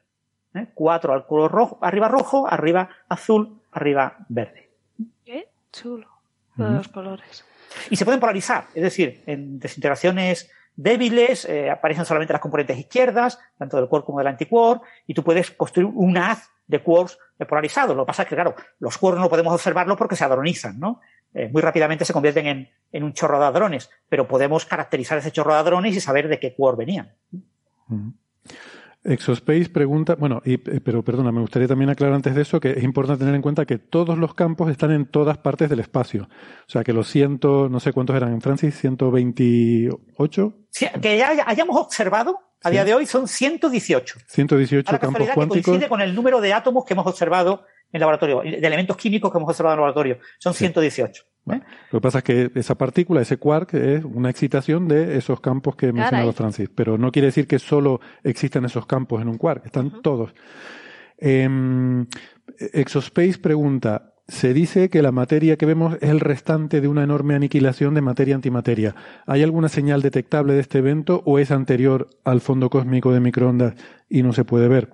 Pues efectivamente es muy anterior. Estamos hablando de la primera no sé exactamente, pero la primera fracción de segundo de vida del universo. Bueno, el, el tema de la variogénesis no se sabe, no se sabe cuál es el origen de esa simetría materia-antimateria, uh -huh. eh, no se sabe datar, depende del proceso, se, hay algunas ideas de que incluso podría ser varios procesos, ¿no? La variogénesis se data en segundos, puede haber una leptogénesis, puede haber una neutro, neutrinogénesis, eh, puede ser un proceso que haya ocurrido en diferentes etapas con diferentes tipos de partículas. Entonces es difícil de datar. Pero eh, cuando veamos el espectro del fondo cósmico de microondas en tiempo, es decir, cuando podamos ver en ese espectro eh, cómo se deforma por el hecho de que ahí hay los fotones que vemos se produjeron pues cerca de los 380.000 años o cerca de los 150.000 años. Tenemos todo ese rango de... Cuando uh -huh. podamos ver eso, sí podremos ver algunas marcas de, del, tipo de materia que había. Eh, y, lo mismo podríamos ver algo de, de ese proceso de, de ese proceso de, de asimetría materia-antimateria. Bueno, y eh, para terminar entonces, mm, no es una pregunta, es una matización de Roberto Gutiérrez. Yo hablé en algún momento cuando estábamos hablando de, de en fin, de, de formas de, de deformar el, el, cuerpo humano, y yo hablé de esa costumbre, dije que en algunas tribus africanas de estirarse el cuello poniéndose esos sí. collares, me rectifica Roberto Gutiérrez diciendo que las Padaun, mujeres de cuello de jirafa, forman parte del grupo étnico o tribu Kayan, Karen o Kareni, una de las minorías étnicas tibeto-birmanias de Birmania. Dice, perdón por la plasta, no plasta ninguna, no, pero no, agradecemos. Es verdad, ¿eh? Eh, bueno, y con esto lo, lo dejamos por hoy. Eh, nosotros también volvemos eh, la semana que viene con más y mejor. esperamos que les haya gustado el programa de hoy y, y, si no, pues que de todas formas que vengan la semana que viene, que igual lo hacemos mejor, yo qué sé. Lo vamos a intentar. Sara, Francis, beso, muchas gracias. Chao, chao. Hasta la semana que viene. Adiós, amigos.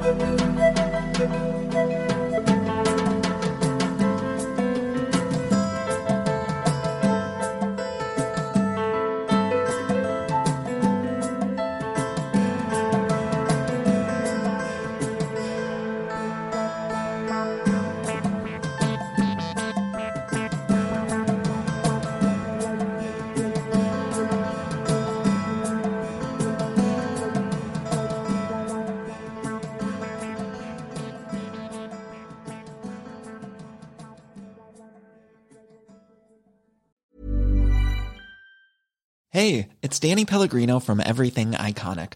Ready to upgrade your style game without blowing your budget? Check out Quince. They've got all the good stuff shirts and polos, activewear, and fine leather goods, all at 50 to 80% less than other high end brands. And the best part? They're all about safe, ethical, and responsible manufacturing. Get that luxury vibe without the luxury price tag. Hit up quince.com slash upgrade for free shipping and 365 day returns on your next order. That's quince.com slash upgrade.